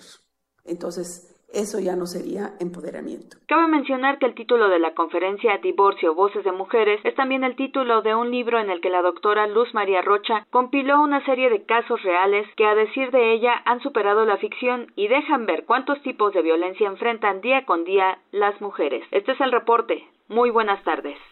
Gracias, Dulce. Muy buenas tardes. Mandamos también muchos saludos a Juan Stack, que nos está escuchando, eh, a Eric Mata Hernández y también a Luis Ángel Jara. Muchas gracias. Y vamos a continuar con mi compañera Cristina Godínez. Apuesta la UNAM al desarrollo de la electromovilidad. Adelante, Cristina. Deyanira Auditorio de Prisma RU, buenas tardes. Así es, Deyanira, es la opción por un transporte sustentable mediante el desarrollo de carros 100% eléctricos. Y es que la industria automotriz planea dominar el mercado de la electromovilidad para 2025. En este sentido, los institutos de ingeniería y de energías renovables de la UNAM apuestan al desarrollo de esta área. Cabe señalar que un auto eléctrico es un vehículo impulsado por electricidad almacenada en baterías recargables. El híbrido es el que utiliza al menos dos motores de tecnología diferente para obtener la energía necesaria para funcionar. Y el convertido es aquel que era propulsado por un motor de combustión interna y fue cambiado a tracción eléctrica. En nuestro país ya circulan cientos de carros netamente eléctricos. También está el caso de los híbridos. Sin embargo, todavía habrá muchos automóviles de combustión interna. Además, se debe atender la infraestructura, la capacidad de recarga y la normatividad, expresó Germán Carmona Paredes, investigador del Instituto de Ingeniería de la UNAM. Un reto importante es tener muy bien definidas cuáles son las aplicaciones en las que la tracción eléctrica sea lo adecuado y no nada más desde el punto de vista tecnológico, sino desde el punto de vista costo-beneficio. Hay aplicaciones que son para la tracción eléctrica, hay aplicaciones que son para la tracción híbrida, hay aplicaciones que necesariamente tienen que mantenerse en combustión interna, no porque técnicamente no se puedan hacer con sistemas eléctricos, sino porque el costo-beneficio todavía es, el equilibrio se va hacia el motor de combustión interna y empezar a atender nichos muy particulares. No podemos ni debemos intentar hacer un cambio total del parque vehicular eléctrico. No se puede. Hay que atender infraestructura eléctrica, capacidad de recarga, hay que ir de la mano atendiendo muchas otras cosas, normatividad, legislación, regulación. Con experiencia de más de dos décadas, el Instituto de Ingeniería busca soluciones de alta calidad para obtener a menor costo autos eléctricos, híbridos o convertidos. Para esa tarea se requiere del esfuerzo conjunto de la academia, la industria y las autoridades. Subrayó Carmona Paredes. Comentó que en 1993 inició el programa de desarrollo de vehículos eléctricos e híbridos. Desde entonces, el mayor esfuerzo se ha enfocado al diseño original de minibuses a batería, vehículos de carga ligera, así como estudio de baterías y desarrollo de cargadores y controladores electrónicos. Por último, el universitario dejó en claro que el vehículo más eficiente no es aquel que acelera más en menos tiempo, sino el que utiliza mejor la energía almacenada. Deyanira, este es mi reporte. Buenas tardes. Gracias, Cristina. Muy buenas tardes. Son las 2 de la tarde con 17 minutos. Continuamos. Hace rato que estábamos hablando de que si están ustedes de vacaciones, si están en casa, qué es lo que tienen que hacer, que algunos ya nos compartían algunas, eh, algunas actividades que tienen que hacer en estos días. Bueno, se los voy a comentar porque ya se está, eh, pues ya es una información importante que se tiene que dar y muchas veces pues somos proclives cuando en estos momentos de vacaciones a aceptar eh, paquetes, eh, por ejemplo, de vacaciones. Por ahí salieron ya algunas listas, algunas agencias de viaje, supuestas agencias de viaje que solamente son un fraude, pues también están alertando sobre un fraude sobre el supuesto pariente que viene de visita durante el periodo vacacional y lo está alertando el Consejo Ciudadano para la Seguridad y Justicia de la Ciudad de México. Eh, se dio una conferencia de prensa y esto ha sido, pues hay muchas quejas ya de muchas personas que desafortunadamente han recibido una llamada o un mensaje de texto donde asegura que es ganador de un premio, que bueno, ya también eh, los, los a veces pensamos que ya no hay nadie quien va a caer, pero sí puede haber alguien, puede haber alguien que pueda caer en esto, así que usted tenga bien contabilizados y sepa bien quiénes son sus parientes que lo pueden visitar, porque de otra manera, pues puede resultar un fraude. Las tres colonias con mayor índice de reportes son, se las voy a decir rápido, del Valle, Portales Sur y Narvarte, todas ellas en la alcaldía de Benito Juárez, que ha habido muchas quejas. La mayoría son robos, de los robos son sin violencia, ocurren cuando los habitantes no están en el inmueble y en menos de 15 minutos lo hacen. Bueno, pues vamos a nuestro siguiente tema, que es hablar justamente de este tema que decía yo al inicio nos interesa a todos. A nadie le gusta pagar más por la gasolina y bueno, ya que salieron algunos de los nombres de las distintas eh, empresas que venden gasolina, pues hablemos de este tema con Luis Eduardo Chavarría Mesa. Él es ingeniero con 15 años de experiencia en el sector de hidrocarburos, operación y medición de hidrocarburos justamente. ¿Qué tal, ingeniero? Muy buenas tardes. Bienvenido a este espacio de Radio UNAM. Muy buenas tardes. Muy buenas tardes a todo el auditorio. Eh, ingeniero, pues ayer daba a conocer el presidente López Obrador sobre el precio de las gasolinas, el precio promedio por litro en la semana del 6 al 12 de abril y dio a conocer que Shell es la más cara con un precio de 20.23 en la regular, un premium de 21.61 pesos y bueno, la, más barata, digamos, Petro 7, la más económica, eh, que se vende la regular en 18.74 y la premium en 20.35 Luego de esto, pues la compañía Shell respondió y pues eh, dio a conocer una serie de, situaciones, respondió el presidente López Obrador y bueno, pues habló de, de cómo están los, los incrementos de los precios y demás. Pero pues, ¿de qué depende todo esto? Cuéntenos, ¿de qué depende que una gasolinera a otra pueda variar en centavos o incluso tal vez en un peso? Y pues siempre es importante saberlo, reconocer también, porque pues somos consumidores de este de este producto para viajar y transportarnos en nuestros automóviles. Así es. Primero respondiendo lo de Shell, lo de Shell, sí es la, la empresa que tiene el precio más alto. Este está un peso casi un, un poquito más de un peso arriba de petróleos mexicanos. Eh, de hecho, este el día de hoy la eh, el promedio de las estaciones Shell en cuestión de la gasolina regular está en 2015, Premium 2041, Diesel 2149. Sí eh, marca el día de hoy también y toda la semana y de hecho desde la mayor parte de lo que va del año así se ha comportado Shell. Antes de que hablemos de todas las marcas, es necesario saber quién le compra a Pemex y quiénes están trayendo de importación. Al día de hoy, este, a excepción de móvil, todos están trayendo, todos compran el producto a Pemex. Cuando hubo el desabasto, C500 y Golf eh, traían desde, desde el puerto de Dos Bocas a través de Glencore, fueron los únicos. Todos los demás le compran a Pemex. Entonces, esa diferencial de Shell, este, pues sí, sí hay un, margen muy importante de un peso por, por litro, en la cual sí tiene que ser este, pues observado por, por qué, por qué está dando ese precio. Ahora, hablando de la logística, porque también hay que documentar la parte logística. Hay zonas en las que no es tan barato llegar. Pongo un ejemplo. Este, aquí en México, este, de todo el porcentaje de, del precio de la gasolina y diésel, aproximadamente en la parte del petróleo, la compra del petróleo crudo es 52%, el proceso de refinación es el 16%, la logística 12% y de impuestos 20%. Eso, eso es a grosso, a grosso modo cómo, se compor, eh, cómo está la estructura de precios. Si fuera el producto nacional de las refinerías de México. Si nosotros lo importamos, hay dos formas de importar, bueno, dos, vamos a ponerlo dos escenarios de importación. La importación en zona fronteriza y la importación en zona centro del país. La zona fronteriza es muy rentable ahí. De hecho, el ¿por qué? Porque las refinerías de Estados Unidos son muy eficientes y por ende este el, el, el proceso y la adquisición del crudo es mejor. Por eso el 49% de, de, de lo que es ya la gasolina terminada es el impacto en el precio, la logística 15% y impuestos es el 36%.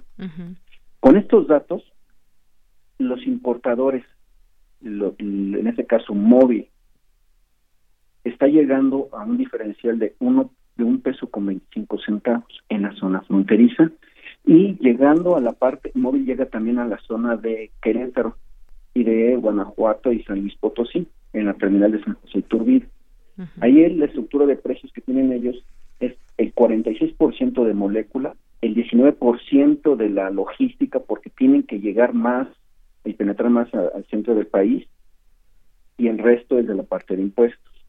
Después de la zona centro, que es llegar a Querétaro, en este momento llegar a la, Ciudad de México o a la zona sureste es casi imposible por los temas de logística. Entonces, en resumen, el punto de arbitraje está en la zona de Querétaro.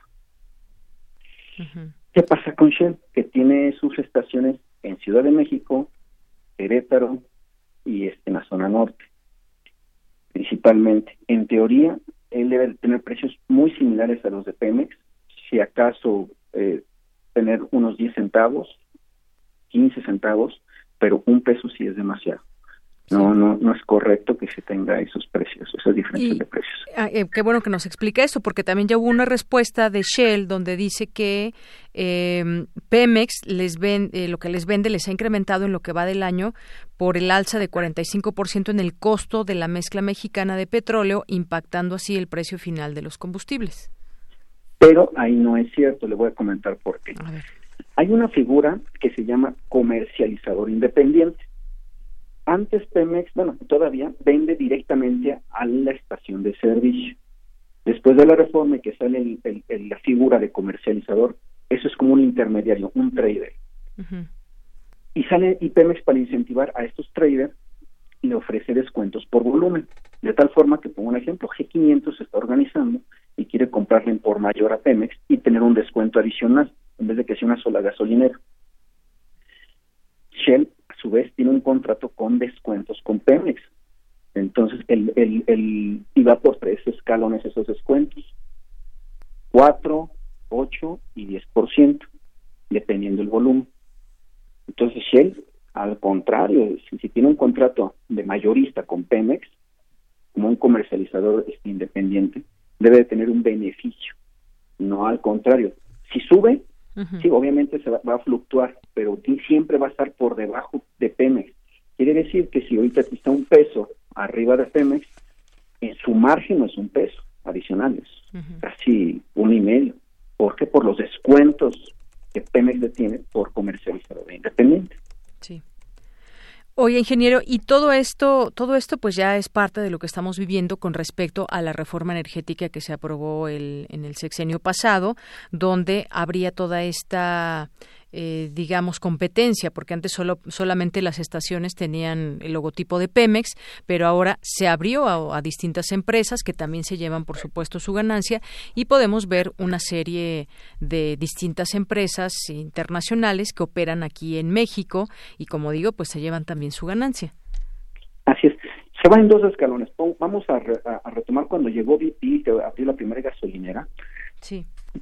La, la Pemex, este, perdón, la gasolinera le seguía comprando a Pemex, pero al salirse de, bandera Pemex, obviamente ya no había ciertos beneficios. Y era hablar de pocos centavos. Pero ¿cuál fue la ganancia? La imagen. Y pongo el ejemplo con Starbucks. Es lo que vende Starbucks no es tanto un café, sino vende una vende una marca, vende una imagen, un estatus de querer entrar a, ese lugar. De hecho, eso se hacían las filas enormes en BP. Entonces, al inicio el modelo de negocio era por volumen, por acaparar y atraer a, los nuevos este, usuarios que querían, entre comillas, probar algo mejor, algo nuevo. Pero era la misma gasolina de, Pemex. Ah, en este momento el usuario también se dio cuenta de que pues no es no es, no es lo mejor o, o que era el, el mismo producto entonces es cuando ahora BP y los demás y los grandes se crean una empresa que es comercializadora, que es la que comento que es comercializadora independiente, y se dio cuenta de que había ciertos beneficios al comprarle en mayoría. Entonces ya hay dos esquemas, dos modelos de negocios. Uno es que es la marca, que uno quiere llegar a, algo nuevo.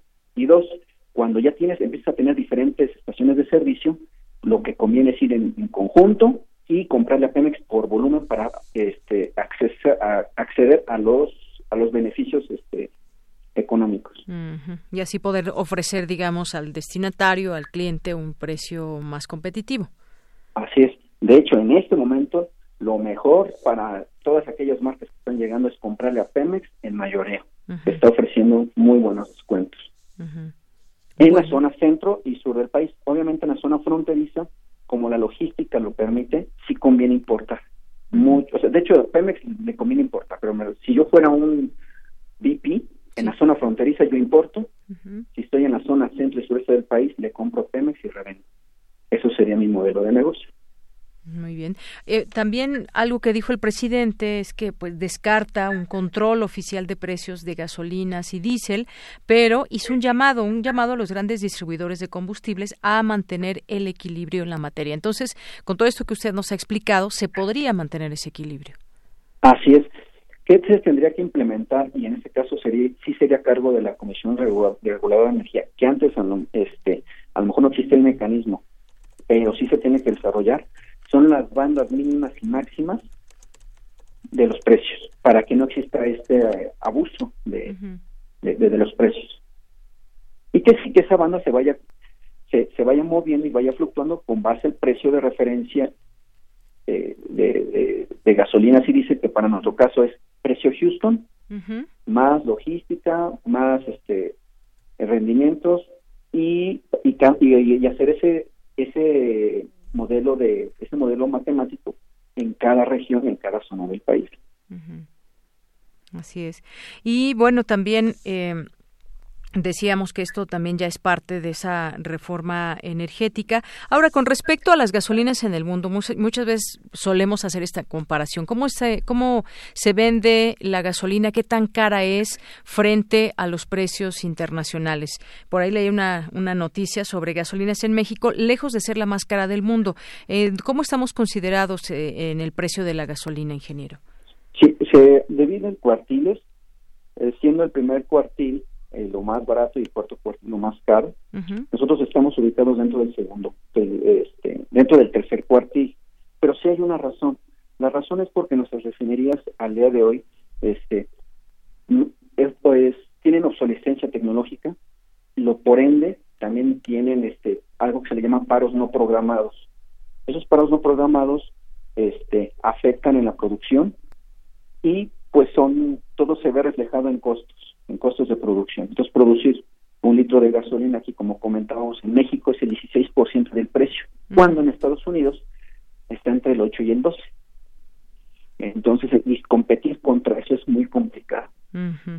Y aún así, aunque de Estados Unidos, que está muy en la parte de, de Houston, que es el hub más barato de venta de productos refinados en la zona norte, Si le agregamos la logística, el, los costos logísticos, aún así es más barato. La refinería más cercana que es Cadereyta y la refinería este de, que están en Houston hay un hay un diferencial importante que aún así su, este, incrementando los precios de, logística es mejor comprar en, la, en importación en nacional. Bueno, pues ese es un dato importante, interesante también de conocer. Hay una plataforma, estaba viendo, de acuerdo con la plataforma eh, Global Petrol, la nación con gasolina más barata es Venezuela, donde cotizó el lunes pasado en 17 centavos de peso por litro, seguido por Sudán, donde se vendía en 2.6 pesos, en Irán, Kuwait, en fin, vemos eh, lugares donde pues hay mucho, hay mucho petróleo. Y, por ejemplo, en lugares como el el, digamos, el combustible más caro es en Zimbabue con un precio de 70 pesos por litro, que justamente ahí hablamos de lo difícil que puede ser eh, hacer llegar este combustible a distintas zonas y por eso se va incrementando el precio también. Sí, en el caso de Venezuela, realmente la gasolina es subsidiada, sí. porque también el proceso de refinación de ellos no es tan eficiente, pero este es una política pública que tienen ahí de tener un el precio de la gasolina menor, mucho menor a un a, par de bolillos. ¿no? Sí, sí, claro, son situaciones completamente eh, diferentes, pero pues bueno, quería hacerle esta pregunta para más o menos ver dónde nos insertamos, digamos, en los precios, en los precios mundiales. Y entonces, pues bueno, lo que lo que viene, ¿qué, qué puede ser esta? Ya nos decía su, digamos, un proyecto, su plan que podría ser para las gasolinas en México, según los comportamientos que vamos viendo de las empresas y demás, ¿qué vendría para México? Que los costos realmente puedan o que el precio de la gasolina tienda a bajar o eso depende de muchos elementos? depende de la perspectiva. En teoría, ahorita porque estoy viendo las, las perspectivas de la EIA, sí. este, va a tender a subir porque va a subir, va a empezar a incrementar el, precio del crudo. De aquí al 2020 va todavía viene una, una perspectiva de, incremento. Por ende, va, va, a tener que incrementar. ¿Qué debe de hacer México para bajar los precios de, de las gasolinas este, y él dice, hay un intermediario entre Pemex y las refinerías de Estados Unidos. Es una filial llamada PMI, Pemex Comercio Internacional, pero esta no es para estatal, es una SADCB que fue creada este en, el gobierno de licenciado Salinas de Gortari. Esta empresa intermediaria es la que realmente se lleva todos los beneficios económicos. Y por este por comentar, ¿no? Se compra un precio A se vende a un precio a un precio A este bueno, se, compra un precio A en, en, Estados Unidos es PMI a Pemex se la vende a un precio A más 2 y Pemex tiene que vender en algunos casos en algunas zonas en un precio A más 1 quiere decir que Pemex pierde. Entonces por eso dicen es que no conviene importar. Bueno no conviene importar si está de intermediario PMI si PMI se quita de la del ajedrez sí. Pemex le conviene importar el, el, volumen que es deficitario. Muy bien. Bueno, pues así están las cosas con respecto al tema de la gasolina. Hay que entenderle, hay que entenderle. Por eso justamente quisimos platicar con usted, ingeniero, para que nos dé una idea, pues un poquito más amplia de cómo cómo se fija el precio y cómo podemos entender todo esto. Por lo pronto le agradezco mucho y seguramente ya tendremos oportunidad de platicar en otro momento. Ok, no, pues te agradezco a ti la atención y la invitación. Muchas gracias, hasta luego. Muy buenas tardes, Muy buenas tardes. Fue el ingeniero Luis Eduardo Chavarría Mesa, eh, que tiene pues amplia experiencia en este sector de los hidrocarburos. Continuamos. Porque tu opinión es importante, síguenos en nuestras redes sociales, en Facebook como Prisma RU y en Twitter como arroba PrismaRU. Queremos escuchar tu voz. Nuestro teléfono en cabina es 55 36 43 39. Continuamos dos con 36 minutos. Hay un proyecto interesante. Eh, con el tema del nopal y bueno, pues para hablar de este tema, justamente impulsar su desarrollo, el desarrollo rural de esta zona que me refiero a Tlanepantla, Morelos, hablemos con Carlos Estrada, que es maestro en ciencias por la UNAM y promotor de la agricultura mexicana. ¿Qué tal, maestro? Muy buenas tardes, bienvenido. ¿Qué tal? Buenas tardes. Pues en estos minutos nos gustaría que nos invite a la Feria del Nopal, nos hable de este y nos hable de este proyecto. Ah, bueno, estamos organizando la feria que va a ser este sábado 20 y domingo 21 de abril. eh, y lo que lo que queremos, el objetivo de, del evento es que la gente reconozca a Tlanepantla Morelos como el principal productor de, de nopales en todo México y el mundo. Ah, actualmente producen el 45% de los nopales que se consumen en México. Y lo que queremos es eh, eso, que, que, México reconozca a Tlanepantla, porque creo que muchísima gente este, habla de Tlanepantla como el Estado de México, pero no nadie conoce este, a Tlanepantla Morelos. Así es. Eh, lo que estamos haciendo en, en, este, en este proyecto es uh, queremos ayudar a los productores de esta región a empezar a exportar y, y, quitar de en medio a los intermediarios, porque eh, a pesar de que algunos de, de los productores de Tlanepantla ya exportan, pues uh, su producto es vendido por intermediarios y, y no reciben todo lo que deberían recibir. Entonces queremos ayudar a, a, al desarrollo rural y económico de esta región a través de la exportación, no solamente a Estados Unidos, sino a otros este, continentes también. Muy bien, por lo pronto pues vamos a conocer Tlanepantla, Morelos, a esta feria del nopal. ¿Cuánto tiempo se hace de la Ciudad de México hasta allá, más o menos? Aproximadamente una hora y media. Una hora y media. Por la, por la carretera de Xochimilco a Huastepec. Muy bien. Bueno, se recomendaría o yo recomendaría ir temprano porque también el sol está tremendo o pues digo, allá, estando allá, hay que conocer también todas las modalidades en cómo podemos consumir el nopal y además, sobre todo, sus propiedades, eh, maestro. Sí, uh, pues una de las cosas que también queremos este pasar el mensaje, que, que, que, que este, la gente se entere de, de los muchos de los beneficios que se le han encontrado a este cultivo. Este, muchos de ellos tienen que ver con eh, con el aparato digestivo, con bajar los niveles de azúcar en la sangre, a los riesgos de cáncer. Eh, y todo tiene que ver con los antioxidantes, las vitaminas, los minerales y los aminoácidos que, que tiene este producto. Y que queremos que actualmente el consumo per cápita anual en México es de 6.9 kilogramos, que es este que es muy bajo y que esperemos que, que, podamos explotar más de, de este cultivo que, que México domesticó hace miles de años. Muy bien, pues consumamos nopal y conozcamos también y apoyemos este proyecto para que desde esta comunidad se pueda se pueda exportar el nopal, este alimento que se puede consumir asado, cocido, en ensalada, en licuado, eh, de todas, de muchas maneras, un alimento que se consume mucho en México y que se puede encontrar ya en los distintos continentes, pero aquí es un lugar que debemos eh, optar por consumirlo, es un producto también muy mexicano y que se consuma así, tal cual es, no en pastillas, porque sé que hay pastillas de nopal, por ejemplo. Sí, es una de las, este, las cosas que ahorita está en auge en, Asia. Pero este, lo, lo que mencionas, ¿no? Que, que el nopal, pues, es, es parte de nuestra cultura, es parte de donde eh, eh fue, fue la señal para, este, para fundar Tenochtitlan y está ahorita en nuestra bandera. Claro tanto la importancia de este cultivo. Y además a muy buen precio, no nos podemos quejar, la verdad es que hay muy buen precio y podemos hacerlo de distintas maneras. Pues no se diga más, vayamos a la Feria del Nopal este fin de semana, sábado o domingo, o los dos días allá en Tlanepantla, Morelos. Por lo pronto, eh, maestro, pues muchas gracias por invitarnos y hablarnos de esta feria. Muchas gracias, gracias por la oportunidad.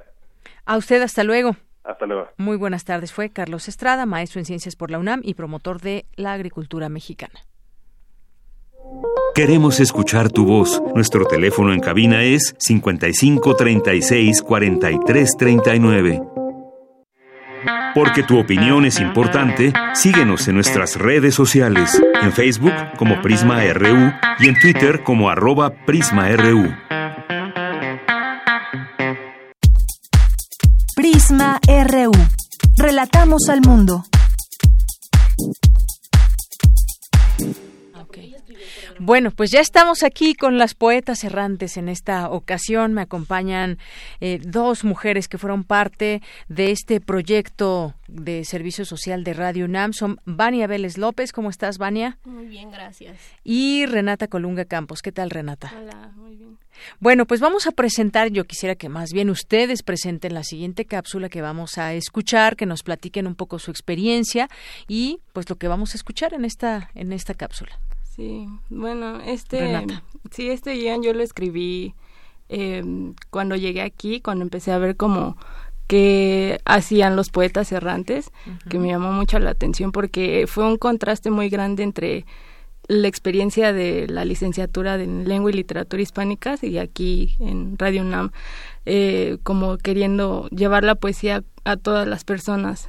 Y pues en un ámbito académico siempre es como muy pesado ese tipo de cosas, ¿no? Como el que los egos y luego decir que la poesía no es para todos quizá por cómo la estudiamos. Y bueno en este guion pues yo escribí sobre eso, sobre cómo encontré la diferencia entre el no tener un conocimiento, eh, digamos, muy, muy este, grande de, de, la poesía y del análisis, y aún así, pues, llega al otro, y creo que eso es algo que a veces olvidamos los estudiantes de humanidades, que pues estamos estudiando humanidades, ¿no? Que eso es lo que nos hace, eh, bueno, nos ayuda a entender como al otro, a través de lo que escuchamos y muchas veces pues nos gana el ego y las envidias y todas esas cosas. Claro, tienes mucha razón y desde la sensibilidad pues justamente sensibilizar al que nos escucha. ¿Cuál fue tu experiencia, Vania?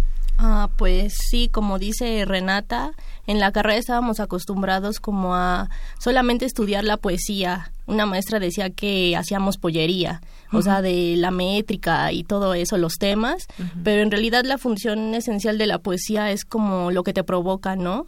O sea, todo lo que sientes, a lo que te rememora y todo ese tipo de cosas. Claro, y que tuvieron muchas, una recepción muy grande y de mucha atención también de toda esa gente a la que le llevaron poesía. Sí. ¿no? Sí, pues personas que luego, así como en los mercados o en la calle, o sea que quizá tú dices, bueno, no, no creo que les guste y aún así se conmovían o, y agradecían. Y bueno, creo que eso fue algo que me quedo de todo este el proyecto, el contacto con las personas y ajá y pues sí que te den una sonrisa, un abrazo es lo pues sí, mucha gente que quizás deja la poesía en un, en un cajón guardado que ya nunca abre, pero que ustedes vinieron de nueva cuenta a abrirles ese cajón y ofrecerles poesía. Bueno, pues muchas gracias. No sé si quieres agregar algo, Vania. No, no, no, está bien. Bueno, pues muchísimas gracias a las dos por venir a presentarnos esta cápsula que tendremos oportunidad de escuchar.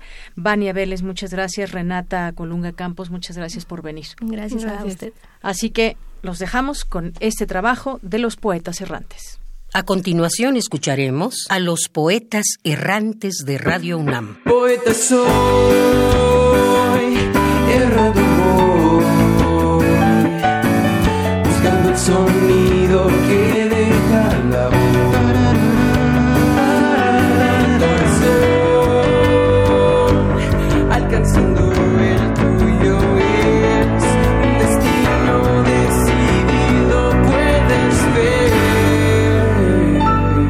Poetas errantes. En la escuela nunca me dijeron que la poesía debe sacarse de los libros y alejarse del análisis para llegar hasta el más duro corazón. Siempre hubo una molestia en mí al escuchar cómo destazaban los poemas.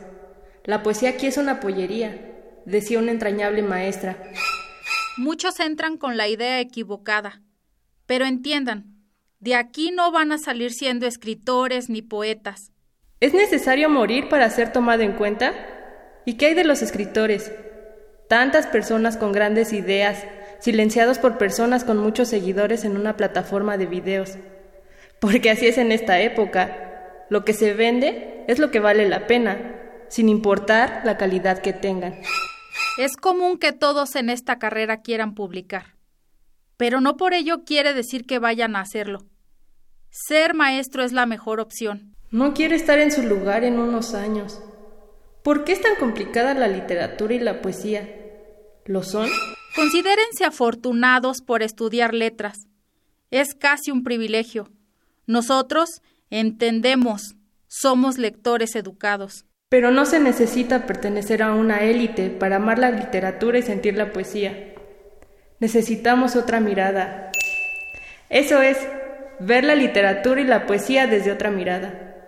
Un lugar donde cualquier persona pueda acercarse a ellas sin herramientas para diseccionarlas. El día de hoy vamos a regalar poesía en la calle. Por algo somos los poetas errantes. ¿Poesía en la calle? Siempre quise llegar al corazón del que preste el oído y calle el habla. poetas errantes. Ustedes nunca serán poetas. Porque los poetas no leían en mercados, asilos, parques, hospitales. Porque su voz no perdurará. ¿Perdurar? ¿Perdurar a través del tiempo? ¿Para qué? ¿Para que mañana nos estudien, pero no nos entiendan? Nunca serán poetas. Nunca seremos poetas, porque la idea del poeta es la del loco, el incomprendido, el lejano, aquel que se encuentra encerrado en los libros, el que nunca tocó el mundo, solo lo padeció. Nunca serán poetas. Pero somos su vehículo, llevamos la poesía hasta el rincón más inesperado, acercando la poesía a la gente de afuera, a la real.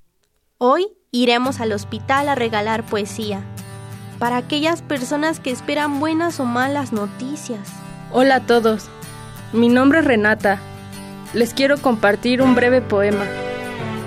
Lo que cuenta en este mundo es el contacto humano, el contacto de tu mano con la mía, más valioso para el corazón desfalleciente que el refugio, el pan y el vino. Pues el refugio se va con la alborada y el pan dura solo un día, pero el contacto de la mano y el sonido de la voz siguen cantando en el alma para siempre. Leer en la calle nos han enseñado a ser útiles de alguna forma, producir. Nos han dicho que la poesía es inútil o que debes pertenecer a una élite para sentirla y escribirla. Yo digo que la poesía es lo más humano que puede existir, incluso más humano que nosotros mismos. Mientras se sienta que se ríe el alma, sin que los labios rían, mientras se llore sin que el llanto acuda a nublar la pupila, mientras el corazón y la cabeza batallando prosigan, mientras hay esperanzas y recuerdos, habrá poesía.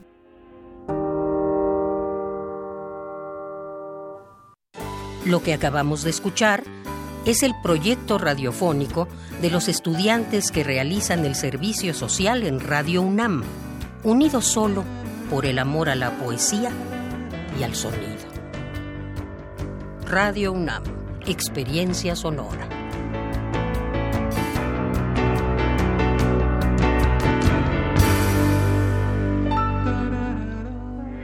Porque tu opinión es importante, síguenos en nuestras redes sociales, en Facebook como Prisma RU y en Twitter como arroba PrismaRU. Colaboradores RU. Literatura. Bueno, pues estamos en este día martes, que es martes de literatura, y ya se encuentra con nosotros vía telefónica Alejandro Toledo en esta sección a la orilla de la tarde, que hasta donde sé te encuentras en Querétaro. ¿Cómo estás, Alejandro? Bien, muy bien. Sí, estoy muy cerca del, del Cerro de las Campanas. Ah, muy bien. Qué gusto salir en estos días. Digo, quizás de trabajo también, pero pero es bueno salir un, unos días o unas horas, aunque sea de la ciudad. o disfrutarla, ¿no? Sí, bueno, cambiar de aires. Así es. Bueno, pues platícanos sobre este poemario de Elsa Cross Nepantla. Sí, fíjate, eh, Elsa Cross eh, ya tiene muchas décadas escribiendo poesía. Tengo aquí en la mano el, el diván de Antar, que fue, eh, de Antar, perdón, que fue con el que ganó ella el premio de poesía Aguascalientes en 1989, o sea, hace, hace 30 años. Y ha mantenido un crecimiento, un- eh, su voz poética, digamos, no ha, no ha mermado, sus exploraciones han pasado por de pronto zonas místicas. Y este y sus variaciones son muy interesantes. Hace un par de años publicó un libro que se llama Insomnio que es este es un meterse a fondo en, en un asunto Eh, Roberto Juarros decía que la, la poesía no era el, el embellecimiento de las palabras o de la, de la vida sino la máxima realidad posible Y en este libro que se llama Insomnio, Elsa Cruz logra eso, describirnos lo que es esa especie de pesadilla eh, despierta o de ese sueño que no llega, que es el que es el insomnio. En este libro anterior y en yo creo que en, en Nepantla hace algo algo similar, ¿no? Yo hablaba de orillas, pero bueno, en, en insomnio está un poco la están las fronteras entre el sueño y la y la vigilia. Y Nepantla para ella ella busca, eh, encuentra la palabra que la, seduce igual que la palabra insomnio supongo yo y el fenómeno.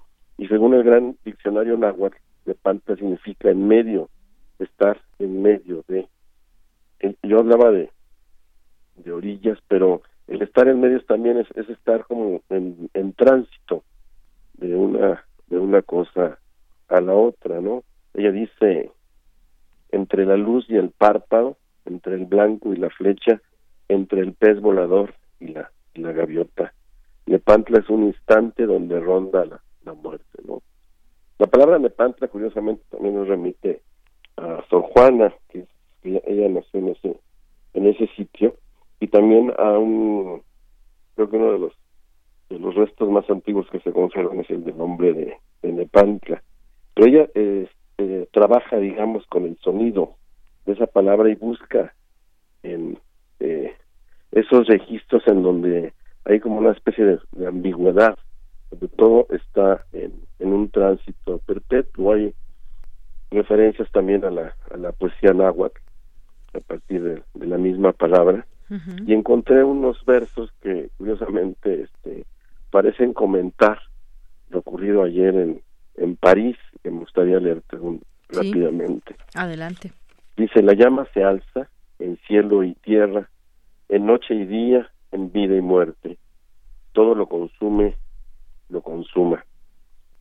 Esa es una parte. Y luego dice, la vida de la llama arde simple sin juego de apariencias. Somos solo reflejos. El círculo se vuelve una espiral en la gruta de las serpientes, donde se atan los vientos, donde se forjan las líneas quebradas del relámpago la llama se alza inverosímil, se planta en su centro, se consagra en lo, en lo que no comienza ni termina, queda absorta en su propio silencio dilatado.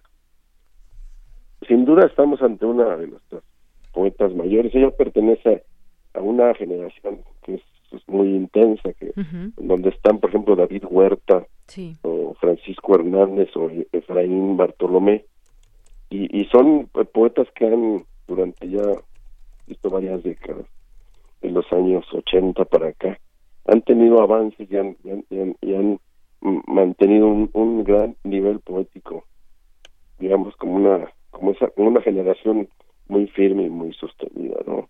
A mí desde, desde hace 30 años más o menos me ha interesado mucho lo que hace Elsa Cruz, porque encuentro eso que sus búsquedas no están, digamos, no, no están limitadas a lo místico, a, lo, a, como búsqueda de cierta tranquilidad espiritual, sino que ella explora en, distintas facetas de la, de la vida y encuentra tonos distintos para hablar de lo que va preocupando en cada en cada momento y en cada en cada tiempo ¿no? y no es una es una poeta firme y rigurosa. Ella es maestra de filosofía de las religiones creo que en la facultad de filosofía y letras de la de la UNAM. Pero no este digamos que su trabajo poético no es un trabajo de academia no sino es como es de búsqueda personal. Desde aquel libro de que se llama el diván de Antas pasando por otros por ejemplo Baniano que es también un, un, un gran poemario son libros que va publicando cada tres cada cuatro años digamos que ese es como el ritmo en el que en el que sus sus búsquedas se van revelando, ¿no? Mientras tanto escribe ensayos, escribe eh, cosas académicas, pero sin duda la, columna vertebral de lo que hace siempre ha sido la, poesía, ¿no? Así es, antes que otra cosa, eh, poeta, además de ensayista, ya nos comenta, traductora literaria.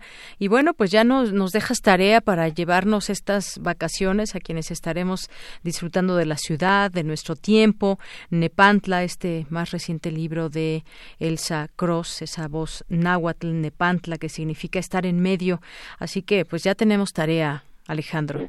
Y para quienes lo padezcan, pues les recomiendo Insomnio, porque realmente logra contarte lo que es una noche en vela, donde la donde hay una pesadilla sin sueño que es constante, donde también las fronteras se, es, un libro de hace dos o tres años que también para, para mí es, este, logra eh, transmitirte lo que es esa esa pesadilla que digo yo sin sueño que es el que es el insomnio no uh está Nepantla y está insomnio lo último que ha publicado el Sacros muy bien, pues cualquiera de los dos aquí estaremos ya, bueno, estamos en este espacio justamente también para, para proponerles lecturas y en esta ocasión Elsa Cross con cualquiera de estos, de estos dos libros. Y bueno, pues sí, el insomnio que muchas veces nos aqueja, nos agobia, se nos aparece en medio de la noche y no sabemos, no sabemos qué significa o, qué lo provoca creo que nos ha pasado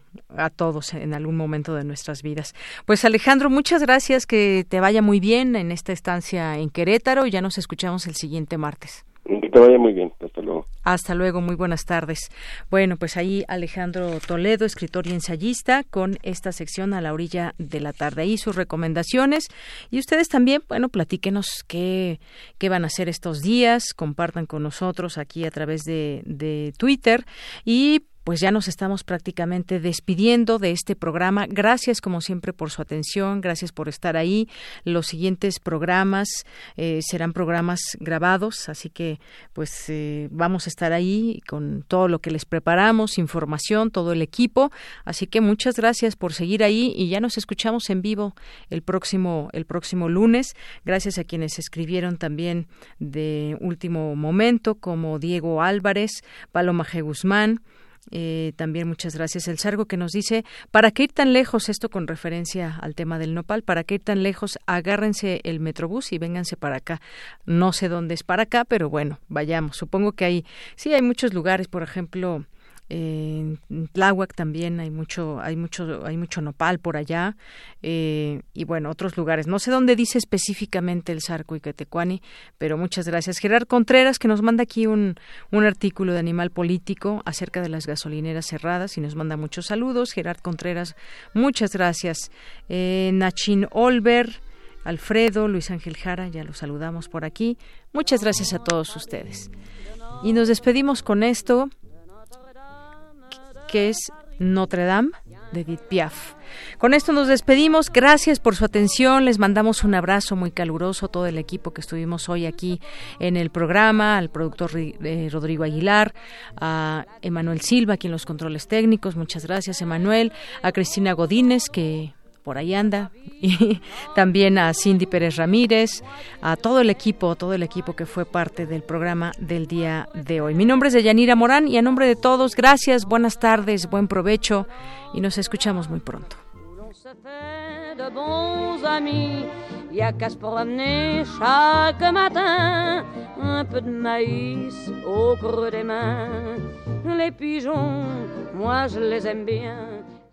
Por supuesto, a Ruth Salazar también. Saludos, Ruth.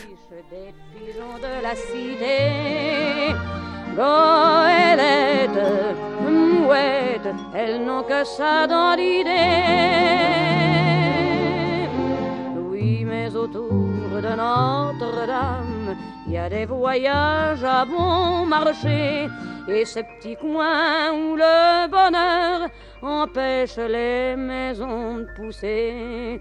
On l'appelle marché aux fleurs, Henri IV, verdâtre, aime sous son verre de gris. La vieille flèche qui lèche le plafond gris de Paris. Et toi sous le pont de Notre-Dame, regardant l'air, tu comprendras.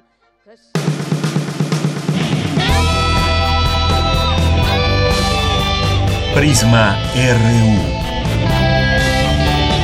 Relatamos al mundo.